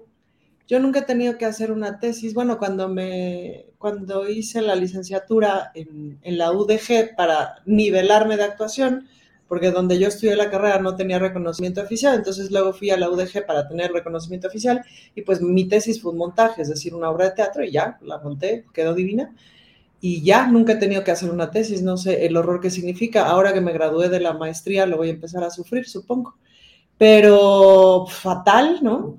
Fatal que haya todo eso. Sorprendente también que, este, o sea, ¿Cuánta gente, Adriana, habrá así como en esa misma circunstancia, ¿no? Con la tesis plagiada y que esté ahorita, uff, deja pues, de esa profesora, ¿no? De esa profesora que decía que había asesorado 400 o 500 tesis, habrá que revisar de todas esas, incluso, pues porque son demasiadas, pues esas fueron hechas en serie o eh, sí está un poco preocupante, ¿no? Fatal. Querido Poncho. Eh, eh, perdón, pero es como. sí. Adelante. Ah, no, no, rápidamente. Eh, una tesis así, o sea, esas tesis en serie son como los títulos de Santo Domingo, igualitos. Es sí, de hecho, por ahí se rumora que, este, que es una canita de WhatsApp, es un PDF que compartes y lo mandas y ya está la tesis ahí, ¿no? son cinco de las 46.254 que que han descubierto apenas. Eh, son como, como las estampitas del Mundial del Panini, o sea, se repiten. Ojalá que encuentren eh, cuál fue el origen. Y también es preocupante. Eh, a ver, siempre es malo copiar, siempre es malo plagiar. A ver, pero, no pero vamos a, que respondas la pregunta, Poncho. ¿Tú también has, has plagiado, copiado en algún examen, el acordeón? Quería, quería que omitieran esa pregunta, pero te voy a decir algo. No, nunca lo he hecho. ¿Por qué? Porque no, yo, yo era más pragmático. Yo decía, a ver, si voy a reprobar este examen, pues ya lo voy a reprobar. Eh, y si voy a sacar un 6, si voy a sacar un 7, ya después veré. Lo que pasa es que eh, yo en la primaria era muy teto, muy teto. Era de esos. Yo era el niño que lloraba cuando sacaba 9. Imagínate. Yo era ese. Después me cambiaron de escuela a una mucho más flexible y dije, ah, pues me la llevo fácil. Me la llevé tan fácil que me confié. Entonces, pues empecé a bajar mucho de calificaciones y dije, pero pues ya me di cuenta que no pasa nada si sacas un 7, no pasa nada. El mundo sigue. Y luego me fui a un extra y luego al adicional y dije, a ver, si ahorro todo el semestre para estos extras, ¿no? Uno o dos extras, ya, ¿para qué me rompo el coco? Eh, niños, eh, no escuchen esos consejos, no escuchen, son muy malos consejos. No, esto lo apliqué ya en la universidad, cuando estaba practicando en la universidad eh, me daban la oportunidad de eh, entregar trabajos eh, porque a veces yo tenía que salir temprano de algunas clases para irme a practicar a televisión o a radio. Entonces me decían, ok, mientras sea para eso está muy bien, pero pues no se trata de que no hagas nada, entonces compénsalo con algunos trabajos y tareas. Y en ocasiones no me daba tiempo para eh, terminar esas chambitas extra. Y yo decía, a ver, ya, ¿para qué me hago menso? Entonces yo empezaba a ahorrar desde que iniciaba el semestre, sabiendo cuáles materias no las iba a pasar. Entonces, eh, así me tocaba hacerlo, ya me ponía a estudiar una semana antes para el extra o el adicional, y yo me lo llevaba de manera pragmática. Eh, la verdad es que eh, así me funcionó a mí, a otras personas no les funciona así, y cada quien su técnica eh, cognitiva y académica. Pero no, yo fui muy sincero, cada seis, cada siete, cada ocho, o cada diez, o cada dos, o cero que me llegué a sacar, eran auténticos. Sí, pero, pero sí, sí llegaba yo, o sea, a mí me encantaba el ambiente previo a los exámenes difíciles en la preparatoria principalmente, que era el, y si copio, y si me asomo, y que el acordeón, y que sacar el libro, eso, esa adrenalina me gustaba, pero pues no, digo, al final, este, uno, uno se estresa de más a veces y hay que llevarse la vida muy tranquilo. Y del tema de la, y del tema de la ministra, ¿cómo ves? Pues mira, uh, pues como siempre, ¿no? Como siempre, cualquier cosa que pueda medio embarrar el nombre de gobierno, AMLO, Morena, 4T, Chairos, todo lo que tenga que ver con la izquierda, así sea que, ay, ¿sabías que el vecino de Andrés Manuel no dejó propina? Uf, ¿no? Ya sabemos que llegan todos los buitres y engrandecen cualquiera de estos escándalos y la oposición, ay, ¿cómo es posible en manos de quién estamos? El plagio, con razón, el país está como está, ya somos Venezuela, ya somos mil cosas que no terminan de entender. Sí, muy criticable y, me, no sé qué me da ver a esa gente tan ridícula, pero lo que es cierto es que no está bien, no está bien que plagien, no está bien que se normalice el plagio. Eh, si esta persona está en un puesto tan grande en el que irónicamente se encarga de impartir justicia, justicia, eh, que en primer lugar yo no sé cómo alguien en, general, eh, esto es para todos, de todos los exenios y de todas las, todos los periodos, alguien que habla de justicia gana cantidades ridículamente superiores al mexicano promedio, desde ahí está medio incongruente eh, la aplicación de su concepto de justicia. Y aparte de eso, resulta que plagian los trabajos académicos que, que los llevaron eh, a, sus chambas actuales. Está medio, eh, medio raro eso.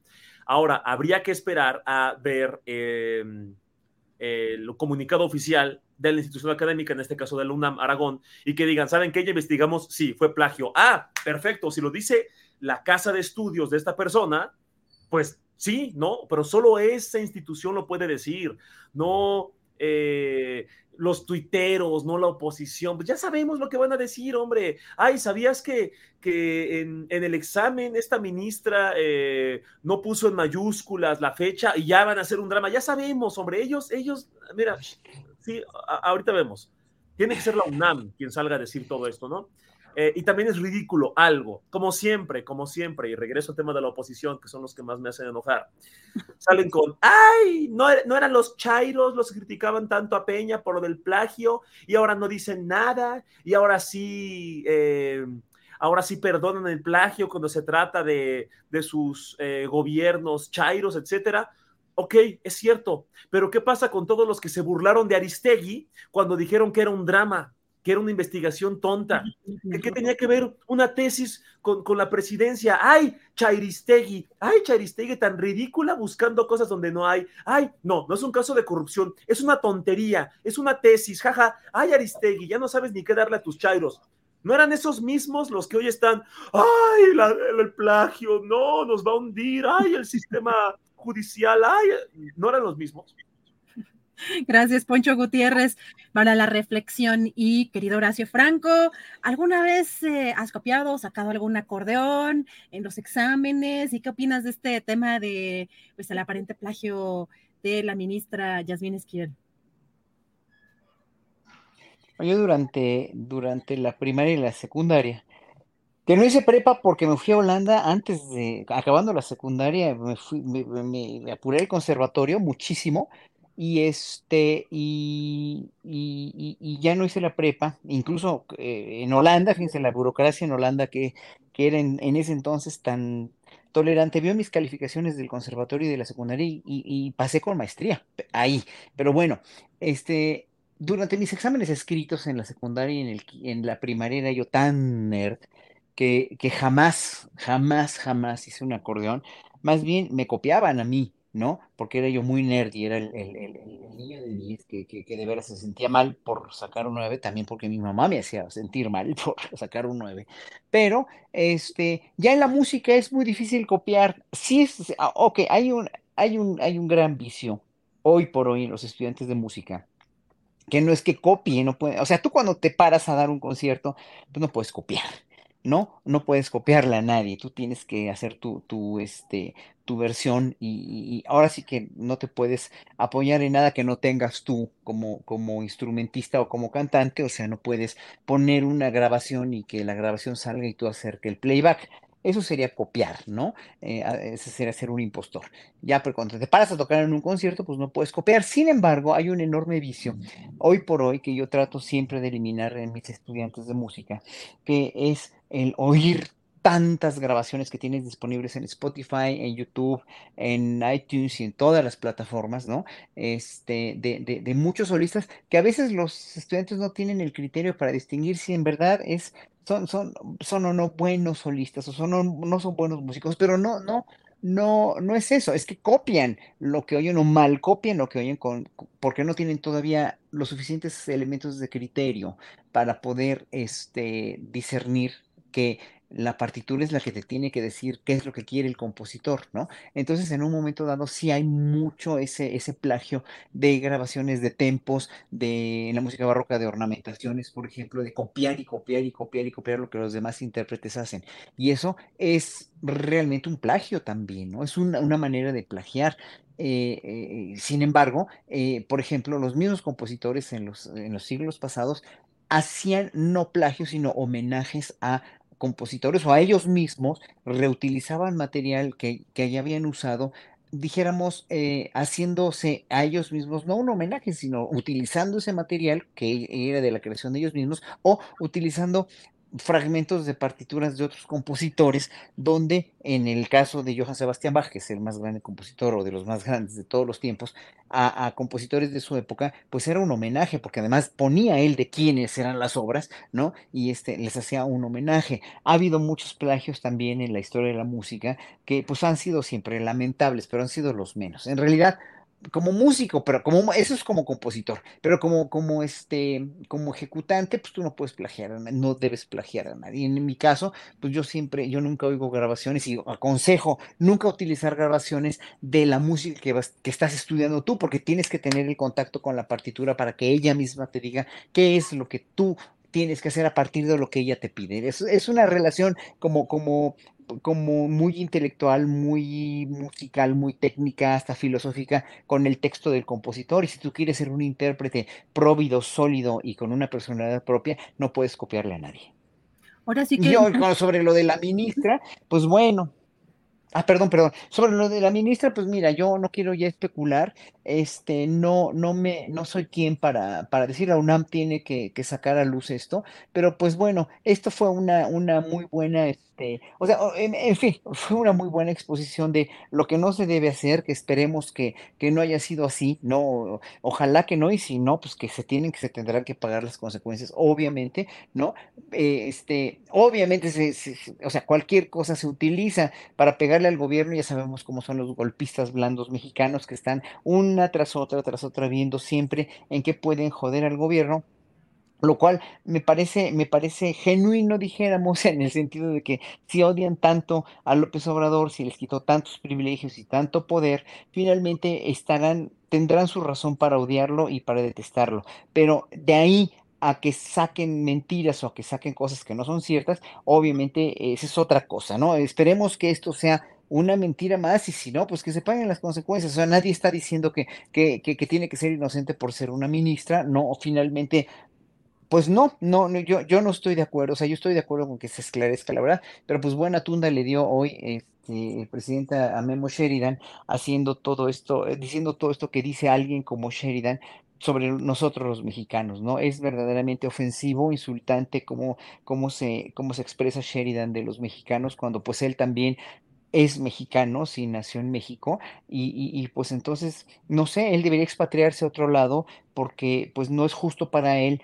pertenecer a una grey de gente, o a un pueblo de gente que finalmente él denuestra, denosta tanto, de una manera tan despectiva, tan falsa, tan, este, tan, con tanta hazaña, tan, en verdad tan sañosamente y tan, tan, tan falsamente, ¿no? Porque sí hay cosas que, que, que, que, puede ser que parezcan ciertas, ¿no? Porque es muy inteligente Sheridan, pero en ese sentido aquí lo único que yo digo es que, que no se da cuenta que todas estas cuestiones que él enumera y enarbola como, como defecto de los mexicanos son cuestiones que los mismos gobiernos desde hace siglos enteros propiciaron al pueblo mexicano por esa falta de educación tan grande que tuvo el pueblo mexicano, por esa falta de apego a, a un país donde para el que trabajaban y no les reconocían nada, por esa falta de, de consideración de los gobiernos clasistas, racistas y hegemónicos para la clase alta, donde finalmente no tuvieron, no, no, tuvieron ninguna consideración al pueblo, que no se dan cuenta que,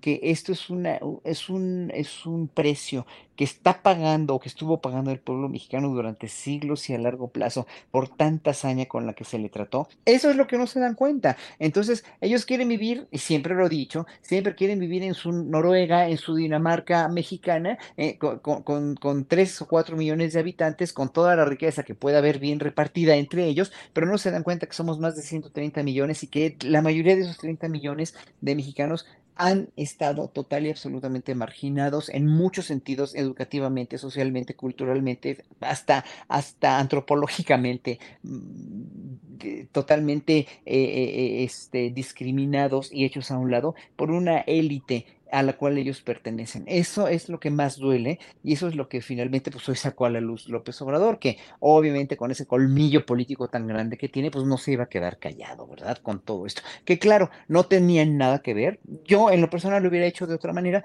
pero finalmente, pues ojalá que se esclarezca, nada más digo, sobre la ministra, ojalá que se esclarezca y ojalá ella salga avante de esta. Gracias, Horacio Franco. Ana Francis Moore, pues eh, en medio de este lamentable atentado en contra del periodista o del conductor Ciro Gómez Leiva, pues hemos visto también que se busca empujar una narrativa desde eh, pues algunos sectores de la oposición, eh, pues para de alguna manera ligar la, la, estigmatización o las críticas que ellos consideran que se hacen desde la conferencia mañanera en contra de algunos personajes como si fuera una causal para eh, pues la violencia que está eh, sufriendo el gremio periodístico, en este caso, eh, pues este atentado que ha llamado también a pues se ha politizado en, en muchos, eh, en muchos sectores. Aquí, eh, pues vemos este desplegado, no sé si lo pudiste ver, Ana Francis, donde hay personajes. A mí me llamó mucho la atención este tuit primero de Pablo Iriart, que prácticamente es una copia de, del desplegado, ¿no? Donde el odio contra los críticos en Cuba nace y emana desde Palacio Nacional, y vemos en el desplegado prácticamente todas las emanaciones de odio hacia los periodistas en Cuba nacen y se esparcen en Palacio Nacional. Prácticamente ahí estamos viendo de otro copy-paste, o, o, o, Pablo Iriart redactó ese, ese comunicado, pero vemos personajes pues que se, hacen llamar periodistas, 177 periodistas de este desplegado, pero vemos a María Amparo Casar, vemos a Arturo Saruján, vemos a Luis Carlos Ugalde, vemos al propio Javier Lozano que ya platicaba con el propio Temoris Greco, que fue el que operó, que en muchos momentos, sobre todo el, el audio en el que fue exhibido de cómo operó la salida de Carmen Aristegui en MBS, pues muchos personajes de, de esta naturaleza, el propio Rubén Aguilar, ¿se acuerdan del vocero de Vicente Fox o el traductor? Eh, ¿Qué opinas de, de esto que está sucediendo? Fíjate que es muy interesante porque la guerra, me parece que la guerra política en este momento en el mundo se llama narrativa, pues, ¿no? Es justamente qué historia te cuento y cómo la voy sustentando. Eh, y agarrando todavía un poquito del asunto de la ministra, que no olvidemos que la ministra es esposa de eh, Riobó, el constructor, un constructor que ha sido eh, constructor de obra pública en el gobierno de Andrés Manuel en la Ciudad de México y recientemente hizo los cálculos, si no me equivoco, del, aeropuerto del, aeropuerto Felipe Ángeles, solamente los cálculos, que es como el 4% de la obra. Entonces, te apuesto que la siguiente parte de la narrativa va a ser justamente, o sea, es como, como jugar el seis grados de separación, ¿no? Todo aquello que pueda golpear al presidente y por ahí empieza el juego. Entonces, pensar que la, o sea, me parece que el presidente ha resuelto muy bien con esta frase que dice, yo no polarizo, yo politizo. Y tiene toda la razón. Es decir, cualquiera que nos hemos dedicado a esto en los últimos 30 años, eh, mi primera amenaza fue en el 2003 o 2004, pues, ¿no? Por, por, por, las cosas que dijimos en un espectáculo. Entonces, no sé de qué están hablando, pues, ¿no? ¿En qué país han vivido? Eh, porque, claro, el no te puedo enumerar, Adriana, la cantidad de censuras y de negaciones de entrevistas con respecto a los espectáculos, negativas de entrevista con respecto a los espectáculos de las Reinas Chulas, por los temas que tocábamos, porque hablábamos mal o de Fox o de Calderón o de Peña Nieto, por los títulos que le poníamos o de Fox o de Calderón o de Peña Nieto. Entonces, pues es absolutamente ridículo colocarse ahí. Y tú ves las mañaneras y no recuerdo, digo, me las echo prácticamente diario, a veces todas, a, veces completita, este, a veces solamente un pedazo, pero no recuerdo haber visto al presidente enojado. Este, toda esta diatriba de que se controle el señor porque está furioso, pues es así de, güey, ¿de qué están hablando? Por supuesto que no está furioso, no manchen, ganamos, Ganamos en el 2018 y ¿qué crees? Las cosas van avanzando. ¿Y qué crees? Todo parece indicar que en el 2024 vamos a ganar porque las cosas van avanzando y porque cada vez se les quitan más, más, este, más privilegios a esta bola de, de despreciables. Pensaba yo en un cierto escritor, que no voy a decir su nombre, de estos mismos, que vendía una cantidad estúpida de libros y que curiosamente este sexenio vende la mitad. ¿Por qué será? Porque la gente dejó de comprar sus libros o porque el gobierno dejó de comprar sus libros. Como la revista que decía justamente el presidente esta mañana, que quisiéramos todos quienes tenemos algún libro publicado, que el gobierno nos comprara dos copias para cada una de las bibliotecas a nivel nacional. No manches, lo quedaríamos por eso. Pero no se puede, Adriana, no está bien. Entonces, toda esta gente impresentable que ha vivido de recursos del Estado sin ningún tipo de justificación de nada, pues ya la verdad es que no me merecen como ningún tipo de empatía ni nada. La realidad es que en este país se siguen matando a muchos periodistas, se siguen asesinando a muchos periodistas, pero no son a estos, son a los que están en, los estados, a los que están en los pueblos, son los que mandan matar a los gobernadores o los alcaldes o los eh, presidentes municipales por un montón de cosas relacionadas mucho con lo local, porque le sacan sus trapitos al sol. Ese es el mayor peligro de los periodistas. Y no lo digo yo, digo, ahora sí que pregúntale a, cualquiera que sea periodista y que se dedique y que se dedique a esto de forma seria. Esta gente no es periodista, esta gente se ha dedicado a solapar un régimen, a hacer alegoría de un régimen que nos unió en un montón de corrupción. No me merecen ni tantita empatía. Ciro por el atentado, pues claro que me merece empatía. Nadie se merece que le balacen el coche por más blindado que esté. Nadie se lo merece. No me voy a poner a preguntar si por qué el señor tiene camioneta blindada o no. Eso es lo de menos. Este no es un proyecto político que le apuesta a balasear a nadie. Lo que sí queda claro, Adriana, es que la narrativa, pues la narrativa va con todo, pues, ¿no? Lo único que nos queda para contrastar la narrativa es la realidad y la realidad que la mire la gente, que la viva la gente, ¿no? Em, y eso, pero de este desplegado, puta, que Dios los perdone, porque de veras afirmar esa serie de mentiras que además desestabilizan y meten miedo, y le meten miedo y desestabilizan a quien lee el Twitter, que es el 5% de la población, la república de Twitter, pero pues sale, ¿no? Gracias, Ana Francis. Sí, que ese 5% quizá, pero que pues es donde se mueve principalmente, ¿no? Esta, mm, este círculo rojo, esta, estos personajes que son los que eh, están presentes en los medios grandes. Poncho Gutiérrez, ¿tú cómo ves este desplegado, estos pues 171 periodistas que de pronto, pues expulgando, dije, bueno, puros exfuncionarios eh, de sexenio de Fox, de Calderón, ¿cómo ves? Pues mira, si yo fuera inteligente, no incluiría a Javier Lozano en ningún documento, porque eso, ya, ya eso, mira, tristemente, porque eso afecta más que, beneficiar, ¿no? Donde esté Javier Lozano, híjole. Mejor, oye amigo, mira, si me quieres ayudar, mejor no me ayudes, ¿no? Eh, a ver, yo estudié comunicación, a mí me encanta todo esto. Es obvio, es obvio que no voy a estar a favor de la intimidación, de la eh, denostación, de los ataques verbales y físicos, de las agresiones, de la violencia, de asesinatos. Por Dios, claro que voy a estar en contra, lo condeno. Y este gobierno ha fallado protegiendo a los periodistas, sí, y es culpa del gobierno, sí. Pero los tergiversadores profesionales, más allá de los periodistas, ¿eh?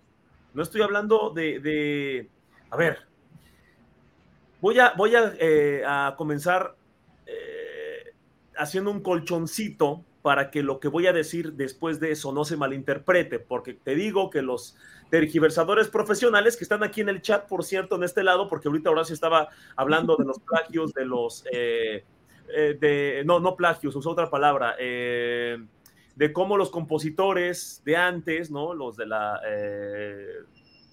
los de hace varios siglos, no usaste la palabra plagio, dijiste otra palabra, no, no recuerdo, que hacían como... como homenaje, homenaje, era un homenaje, sí, homenaje, homenaje. Alguien de estos tergiversadores profesionales ah, el Chairo de Horacio ya está justificando a, la magistrada con sus ejemplos, diciendo que y saben, parece que entran al chat, nada más llegan a entrar, le hacen de pedo, nada más porque sí, ni saben de lo que estás hablando y todo lo tergiversan. Estos tergiversadores profesionales, voluntariamente desinformados, estos, em, estas personas que no pueden procesar la realidad porque les es muy eh, desgastante intelectualmente, crean sus realidades. Porque es mucho más fácil pensar que todo es culpa de AMLO. Son huevones intelectuales. Y pues es bien fácil. Ah, claro si hay violencia en contra de los periodistas, es culpa de AMLO y de las mañaneras, y ya. ¿Para qué analizamos contextos socioeconómicos, políticos? ¿Para qué analizamos de dónde viene la ola de violencia? ¿Para qué analizamos eh, el crecimiento, el contexto, eh, las zonas, la geografía. ¿Por qué no vemos el perfil de estos periodistas? Vemos que la mayoría eran eh, dueños de medios independientes o colaboraban para medios independientes muy pequeños. ¿Por qué no vemos que eran activistas? La mayoría de ellos. ¿Por qué no vemos que denunciaban narcotráfico, que denunciaban eh, deforestación, que denunciaban corrupción? ¿Por qué no vemos que la mayoría eran a nivel, a nivel local y que estaban amenazados por presidentes municipales, alcaldes, eh, regidores. ¿Por qué no? No, no, no, no, no. Eso es muy complejo. Todo es culpa del cacas, ya. ¿No? Más fácil. Es muy, son huevones intelectuales. A ver, vamos a separar temas.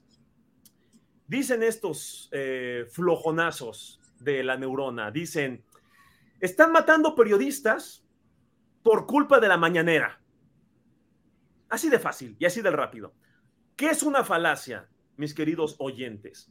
Una falacia es una mentira que pretende pasar por verdad con argumentos eh, falsos, muy estúpidos y muy débiles. Por ejemplo, yo les puedo decir, todos los peces, no, perdón, hay muchos peces que son amarillos. Las jirafas son amarillas. Por lo tanto, las jirafas son peces. Esta es la lógica infantil que le encanta a la oposición. Les encanta y aún sabiendo que pueden estar en un error, no lo van a reconocer porque es mucho más fácil adjudicarle a un efecto la causa que a ellos se les antoje, porque son flojos de pensamiento. Entonces, en lugar de analizar todo este contexto de por qué viene la ola de violencia, por qué no se ha detenido, ¿no? Pues es culpa de AMLO. A ver, yo lo he criticado durante cuatro años, esto específicamente del presidente, y me ha costado muchas críticas de la Chaira Inquisición. Y me han dicho, no, ¿por qué criticas la comunicación de? Para mí, el talón de Aquiles de la 4T es la comunicación, muy mala comunicación. Hacen un logro, ¿no? Eh, la planta de reciclaje más grande de América Latina y no dicen nada. El teleférico más largo del mundo y no dicen nada Eh, el tema del tren Maya, que es reconocido por la ONU como una de las obras de infraestructura económicas más importantes de la década, y no dicen nada porque están ocupados peleándose y están ocupados eh, dándole atención a personajes que no lo merecen. Pésima estrategia, creo yo. A mi parecer, aunque les digo que la Chaira Inquisición se me va encima. Yo he criticado a Andrés Manuel. No me parece bien que denoste a los periodistas o que denoste las críticas dependiendo de qué medio vienen. Siempre lo he dicho no me gusta que después de que en la mañanera alguien le eh, alguien critique a alguien, eh, eh, le critique algo o le cuestione algo al presidente, AMLO luego, luego pregunte de qué medio vienes. No me gusta que haga eso. La crítica es la crítica porque sí se cae un poco en la falacia ad hominem, ah, como tú vienes de X periódico, tu pregunta o tu crítica vale menos. Yo sé por dónde va, vaya, yo me dedico a eso, yo, yo lo veo, yo monitoreo la mañanera, yo sé qué cosas sí dijo, qué no, qué se pudo malinterpretar. Es mi chamba hacer memes de política, tengo que tener una noción de eso, ¿no? Y siempre lo he criticado y no me parece correcto la mayoría de las veces como lo hace, pero de eso al estúpido y tramposo argumento de que el ejercicio de la mañanera, que en la mayoría de las veces eh, es un foro de denuncia ciudadana, que presentan datos, que desmienten notas, que destapan tweets, que, vaya, eh, exhiben comentarios racistas, clasistas, mentirosos, que el presidente no los obliga a tuitear. Hay personajes que solitos se destapan que solitos sacan eh, eh, cochinadas llenas de odio, de racismo, de discriminación, odio a la gente. Y AMLO dicen, oigan, ¿por qué pusieron esto? ¡Ay, López me está censurando! ¿Cuál censura, animal? Tú lo pusiste en un espacio público. ¿Y qué hace el presidente? Oigan, no está bien lo que puso. ¿No te gusta? Tú haz lo mismo. Es que es el presidente. A ver, estamos viviendo momentos históricos el presidente sale y dice, entiendan que durante décadas los medios de comunicación también fueron y siguen siendo, tristemente, empresas de divulgación. Yo recuerdo que hace un par de, hace como un año, hubo un escándalo donde un exfuncionario de la 4T eh, estaba envuelto y todos, ah, ya vieron la corrupción. Y en cuanto salió el nombre del dueño de un medio en ese mismo escándalo, uh, terminó la controversia, terminó la crítica de los grandes indignados. Y es, es muy triste, a ver, se entiende, pues de eso comen, ¿no? Pero es muy triste que el dinero sea lo que define la realidad o la posverdad. Hay que y pasa en todo el mundo. ¿Y por qué? Ay, es que eh, eh, estamos peor que nunca. Ok, ¿Qué tanto influye el hecho de que Andrés Manuel haya cortado presupuesto a medios de comunicación? Seamos realistas, no tienes que odiar o amar a AMLO. ¿Qué tanto influye que eh, los medios que estaban acostumbrados a recibir un montón de dinero reciban la mitad? Seamos realistas. ¿No crees que haya una inconformidad? ¿No crees que busquen regresar a, a, ¿No crees que sean los melancólicos del chayote? O aunque no sea chayote, oye, antes teníamos más instalaciones, etcétera eh, eh, prestaciones, como lo quieras llamar, es lógico y no los defiendo, pero se entiende. Pero de eso a suponer que todas las críticas de los medios en contra de este gobierno son auténticamente del corazón, de la realidad, de la preocupación y de un fervor patrio, es pensar que todas estas personas realmente son los mesías, los salvadores de la patria y que Lopitos el satánico, el que hace magia negra, según ciertos este, críticos, que no debemos desmentir porque según ellos también eso es censura, pues entonces ya deberíamos ser Mordor con ese dictador que tenemos en las mañaneras. Me parece muy miserable que quieran dos temas. Yo critico, al, yo, yo, Poncho Gutiérrez, critico al presidente por denostar la mayoría de las críticas con el argumento de ¿de qué medio vienes? No me gusta que haga eso. Y lo he criticado, pero de eso decir, por culpa de eso, matan periodistas, qué miserables y qué poca dignidad que para politizar se metan con la vida de las personas. Gracias, Poncho. Se nos desbocó nuestro querido Poncho. Ahora sí.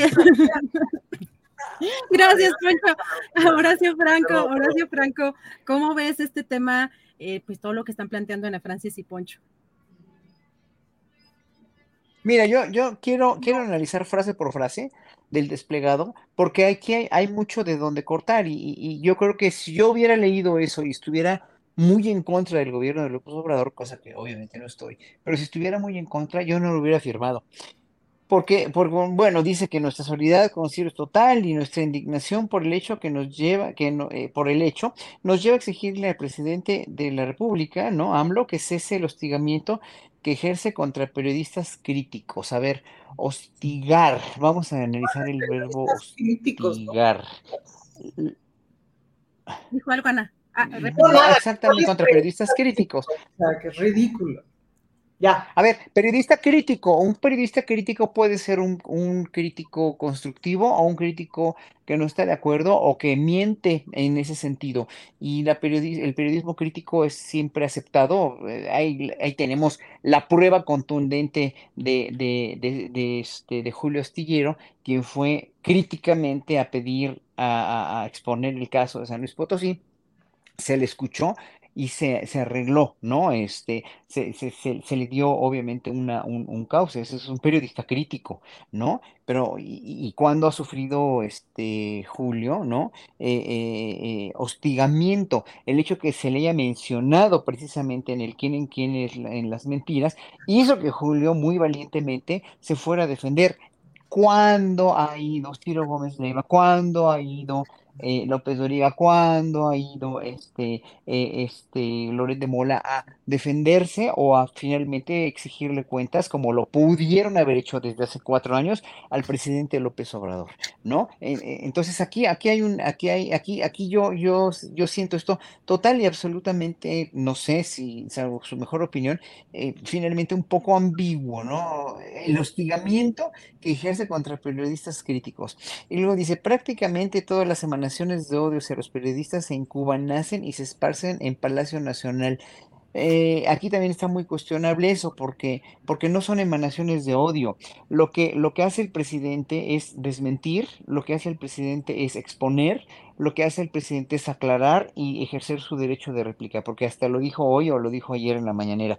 Aquí hay una total libertad de expresión, una total y absoluta libertad de que todos los periodistas, todos los críticos se expresen y digan, pero también hay derecho de réplica. Y eso nunca se había dado en ningún gobierno. Así que para, los que quieren también cesar la mañanera, o sea, dense cuenta que verdaderamente cuántas, cuántas conferencias de prensa hizo Calderón, hicieron Calderón, Peña Nieto o Fox, para que vean que, en verdad están verdaderamente en la luna cuando quieren cesar un, un este, informe y una, un círculo de comunicación con el periodismo, con el pueblo y de educación política, como lo hace Diario López Obrador. En fin, es, es, es muy, este, obviamente, es, otro, otro de los absurdos que quieren, este, eh, que quieren enarbolar. Pero bueno, dice, entonces la difamación eh, que sustituye el debate de ideas a ver, la difamación que sustituye el debate de ideas, dice, es una convocatoria a la violencia física contra los periodistas estigmatizados por el presidente.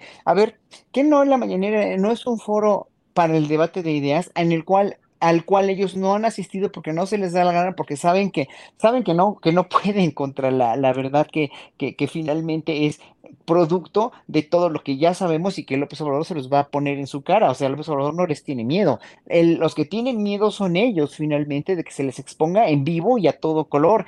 Porque entonces, ahí sí, la vez, o sea, las veces que han ido, eh, que, fue Denis Dresser, la vez que fue este, eh, eh, este hombre, el de, el de este Univisión, que vive en Estados Unidos. Se me fue ahorita su nombre. Este.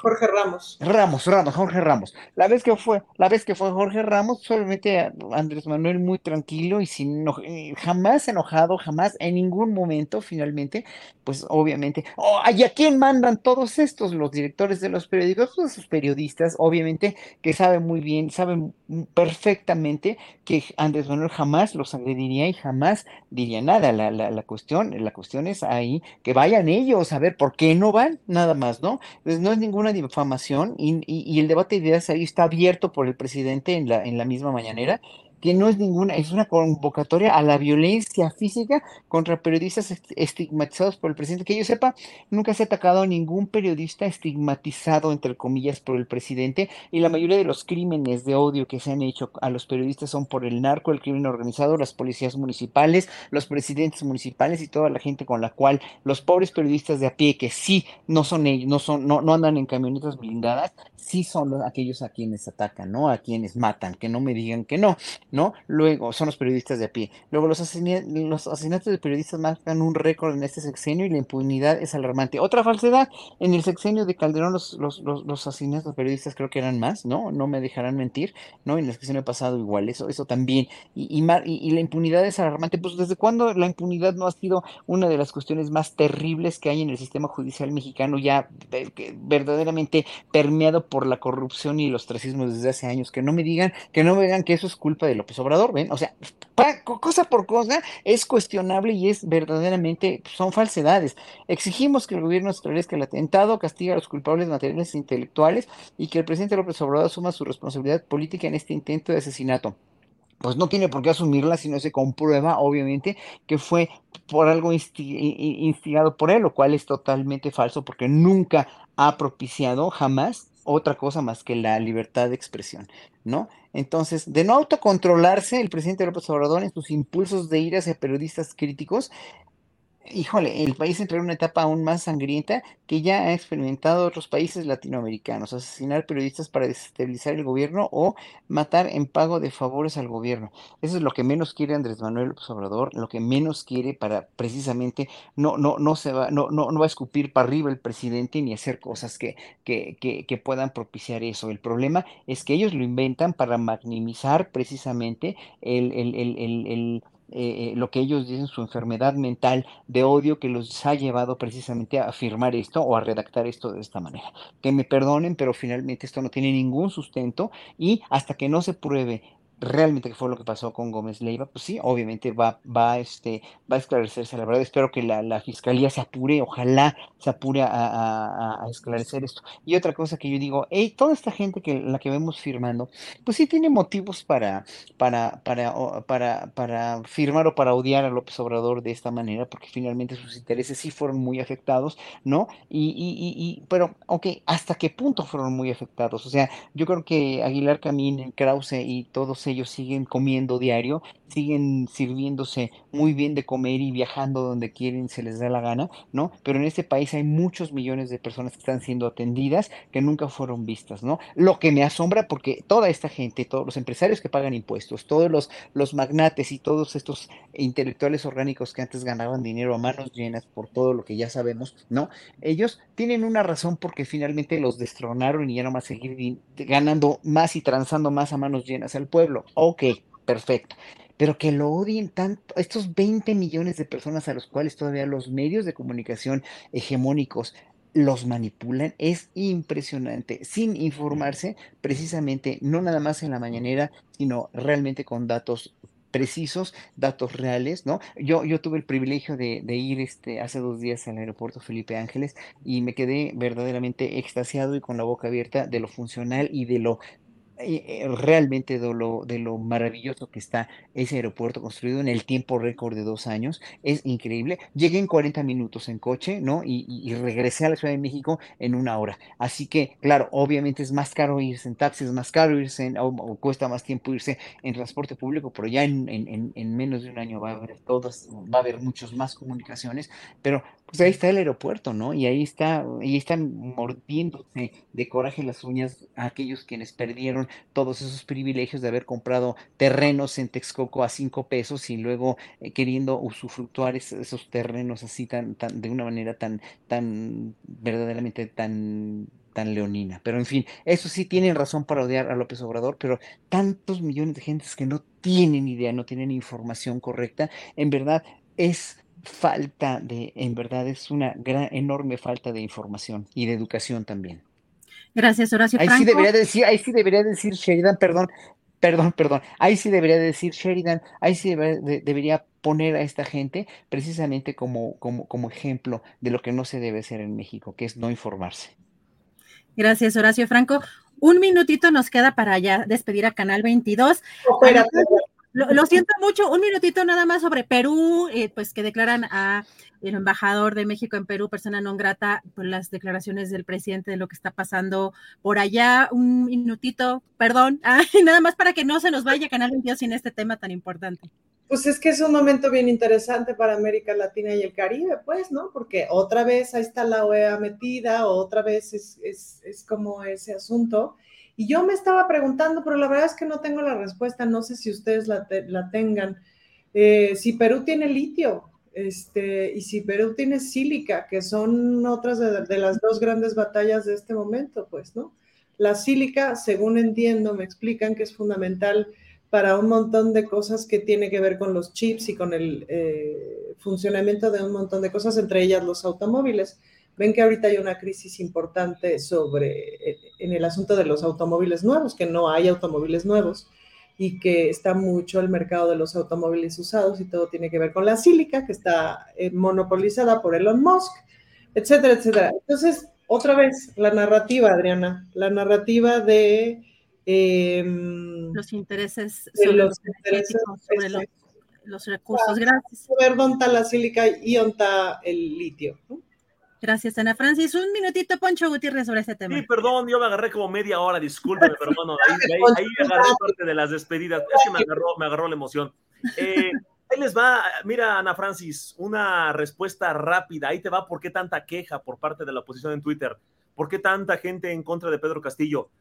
¿Por qué hay tantos derechairos en contra del expresidente de Perú? Porque AMLO está a favor. Ya, ya, nomás por eso. ¿Para qué tanto análisis político? Si AMLO dice, yo lo respaldo. Él es mi amigo, aquí en México lo recibimos, ya con eso tiene a toda la oposición en contra el pobre expresidente de Perú, hombre, ya, eso es todo. Y pues me despido, muchas gracias, perdón que haya agarrado vuelo, nada más aprovecho para hacer una aclaración, me fui a Moscú por un intercambio académico, Fundación Gorchakov, muchas gracias. Están diciendo que me pagó Morena para el régimen de no sé qué. No, hombre, no saben. Yo nomás fui a cantar la de eh, la de Vitas, la de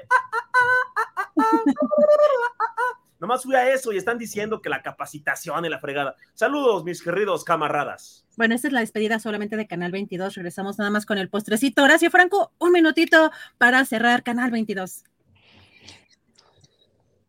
Bueno, un minutito nada más que no digan que el gobierno nuevo de facto, este de Perú, ¿no? El gobierno usurpador, dijéramos, lo podríamos llamar así, que, que Andrés Manuel es injerencista, porque si analizan bien lo que es el injerencismo, injerencista es Estados Unidos cuando lleva a su embajadora que a, precisamente al nuevo gobierno. Injerencismo son todas las bases militares que tiene Estados Unidos en muchos lados del mundo. Ese es injerencismo. Ese sí es injerencismo territorial, político y, de todo tipo. México no está ingiriendo nada, no está siendo injerencista en nada. Finalmente está dando su opinión como la puede dar cualquier otro país del mundo, como la da el New York Times sobre, sobre todas estas noticias falsas que le meten al New York Times sobre, eh, sobre el gobierno de López Obrador. Así que que no, que no empiecen a decir que México es injerencista, al contrario, es respetuosísimo de los derechos internacionales y de una política exterior de la cual estamos todos orgullosos. Gracias, Horacio Franco. Ahora sí, adiós a Canal 22, muchas gracias. Adiós a Canal 22, gracias a del más allá. Y regresamos de, de, volada con postrecito, Ana Francis, ahora sí, ya con más calmita, sin tanta corredera. Postrecito, yo les quiero invitar a que vayan al Zócalo de la Ciudad de México. Hay mucha gente que viene de visita al Zócalo en estas fechas, porque además, pues la ciudad, hay mucha gente que viene de visita a la Ciudad de México en estas fechas, porque la Ciudad de México es una delicia en estas fechas, hay mucho menos, casi no hay tráfico, en fin, se la pasan bomba. Bueno, en el Zócalo hay toda una verbena popular armada, todo es gratis, hay juegos, hay shows, hay concierto, está, eh, conduce los shows una conductora muy divertida que es Reman Baranda, Talía Loaria, echa chispa y cabaret al asunto y hay una cantidad importante de elencos musicales, se pone bien, se compra harta cosa de la, de la, de la, de la cosa barata, tianguista, populachera y popular, sabrosa y se les invita a que vayan al Zócalo, que, se, que está muy bonito. Y caminar por reforma también está muy bonito, toda la decoración. Yo ya soy una señora cursi, claramente, pero toda la decoración, las este, nochebuenas y eso, la verdad es que quedó re chulo. Se les invita con amor.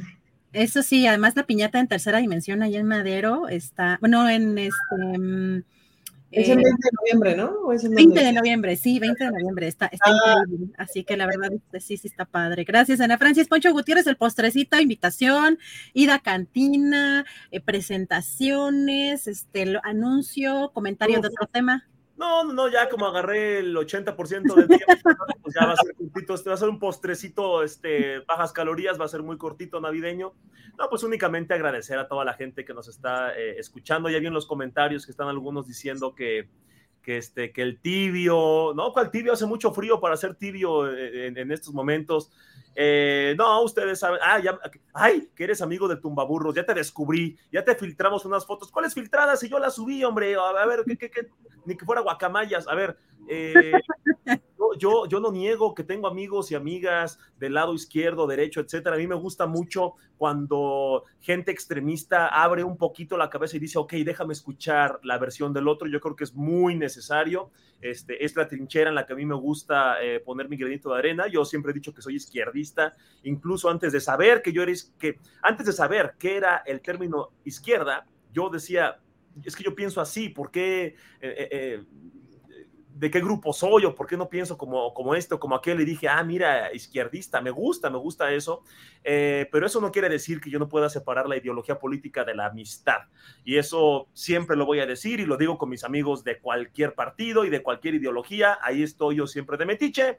Y en todos lados me dicen tibio. En donde no fui tibio fue en el otro continente, ahí estuve a menos tres y ahorita está haciendo calorcito aquí en México, entonces, este, a ver si no me echo a perder con tanto cambio de temperatura.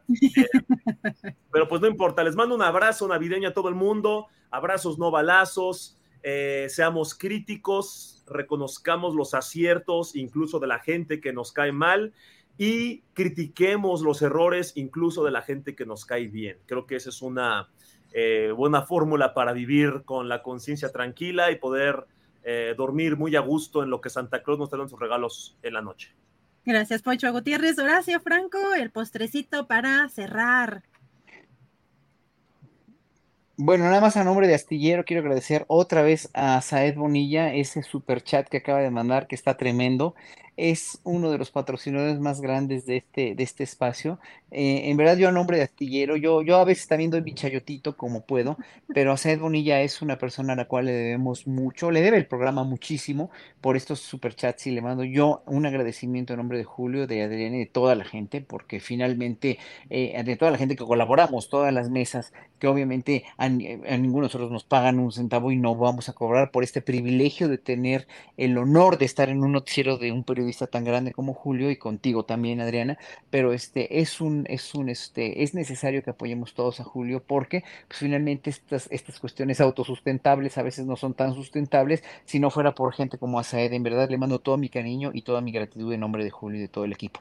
Y este, sí, bravo. Y bueno, pues no, pues ningún postrecito, nada más acabando sobre lo de lo de Perú, ¿no? Sobre lo de Perú. Me parece una realmente una muy buena, muy buena jugada que el presidente haya, haya invitado al embajador, a este hombre Pablo, eh, no me acuerdo cómo se apellida, pero es, es un embajador de carrera además muy prominente, que lo haya invitado a la mañanera y que haya, lo haya hecho hablar y lo haya ponderado como un paladín de la democracia en México, porque en realidad todos los embajadores que trabajan así por México lo son, los embajadores y los ministros y los cónsules lo son y que finalmente la política exterior mexicana sale incólume, eh, con, con aunque sea con un gobierno así como el que tiene ahorita. Pero ya el tiempo decidirá si esto va a ser como en Bolivia, que ojalá así sea, ¿no? Como la tal Añese que está en la cárcel. Pero pues obviamente eso lo va a tener que decidir el pueblo de Perú y que Estados Unidos y la injerencia de la, lo, lo, injerecista de, de la OEA, etcétera, etcétera, no, no, no sean para mal. Porque las izquierdas en esta Latinoamérica que están empezando a florecer, denles un poco de chance. Yo creo que no les va a afectar los intereses ni a los ricos latinoamericanos que tienen tanto poder y tanto dinero en sus países, y tampoco a los norteamericanos, porque finalmente estamos maniatados todavía, estamos en el mismo continente. Y lo que quiere López Obrador como realmente un buen político y un gran visionario económico que es, es precisamente hacer de esta región americana toda una región económica por bien de todos. Pero pues eso mucha gente no lo entiende y cree que es ser izquierdoso, nada más izquierdoso y comunista, como dice mucha gente, que, que nos van a llevar a Venezuela o a Cuba y no tiene nada que ver. La política obradorista no es como la política eh, comunista del, de, los setentas o, o, a la Corea del Norte no tiene nada que ver. Que se informen mejor, eso es lo único que le pido a la gente en 2023, que se informe un poquito mejor, que sea un poco más abierta y que vea realmente que, que se, se, se, se, mm, se provea de fuentes confiables. Perfecto, muchísimas gracias Horacio Franco, les mando un fuerte, fuerte abrazo. Fuentes confiables para este 2023.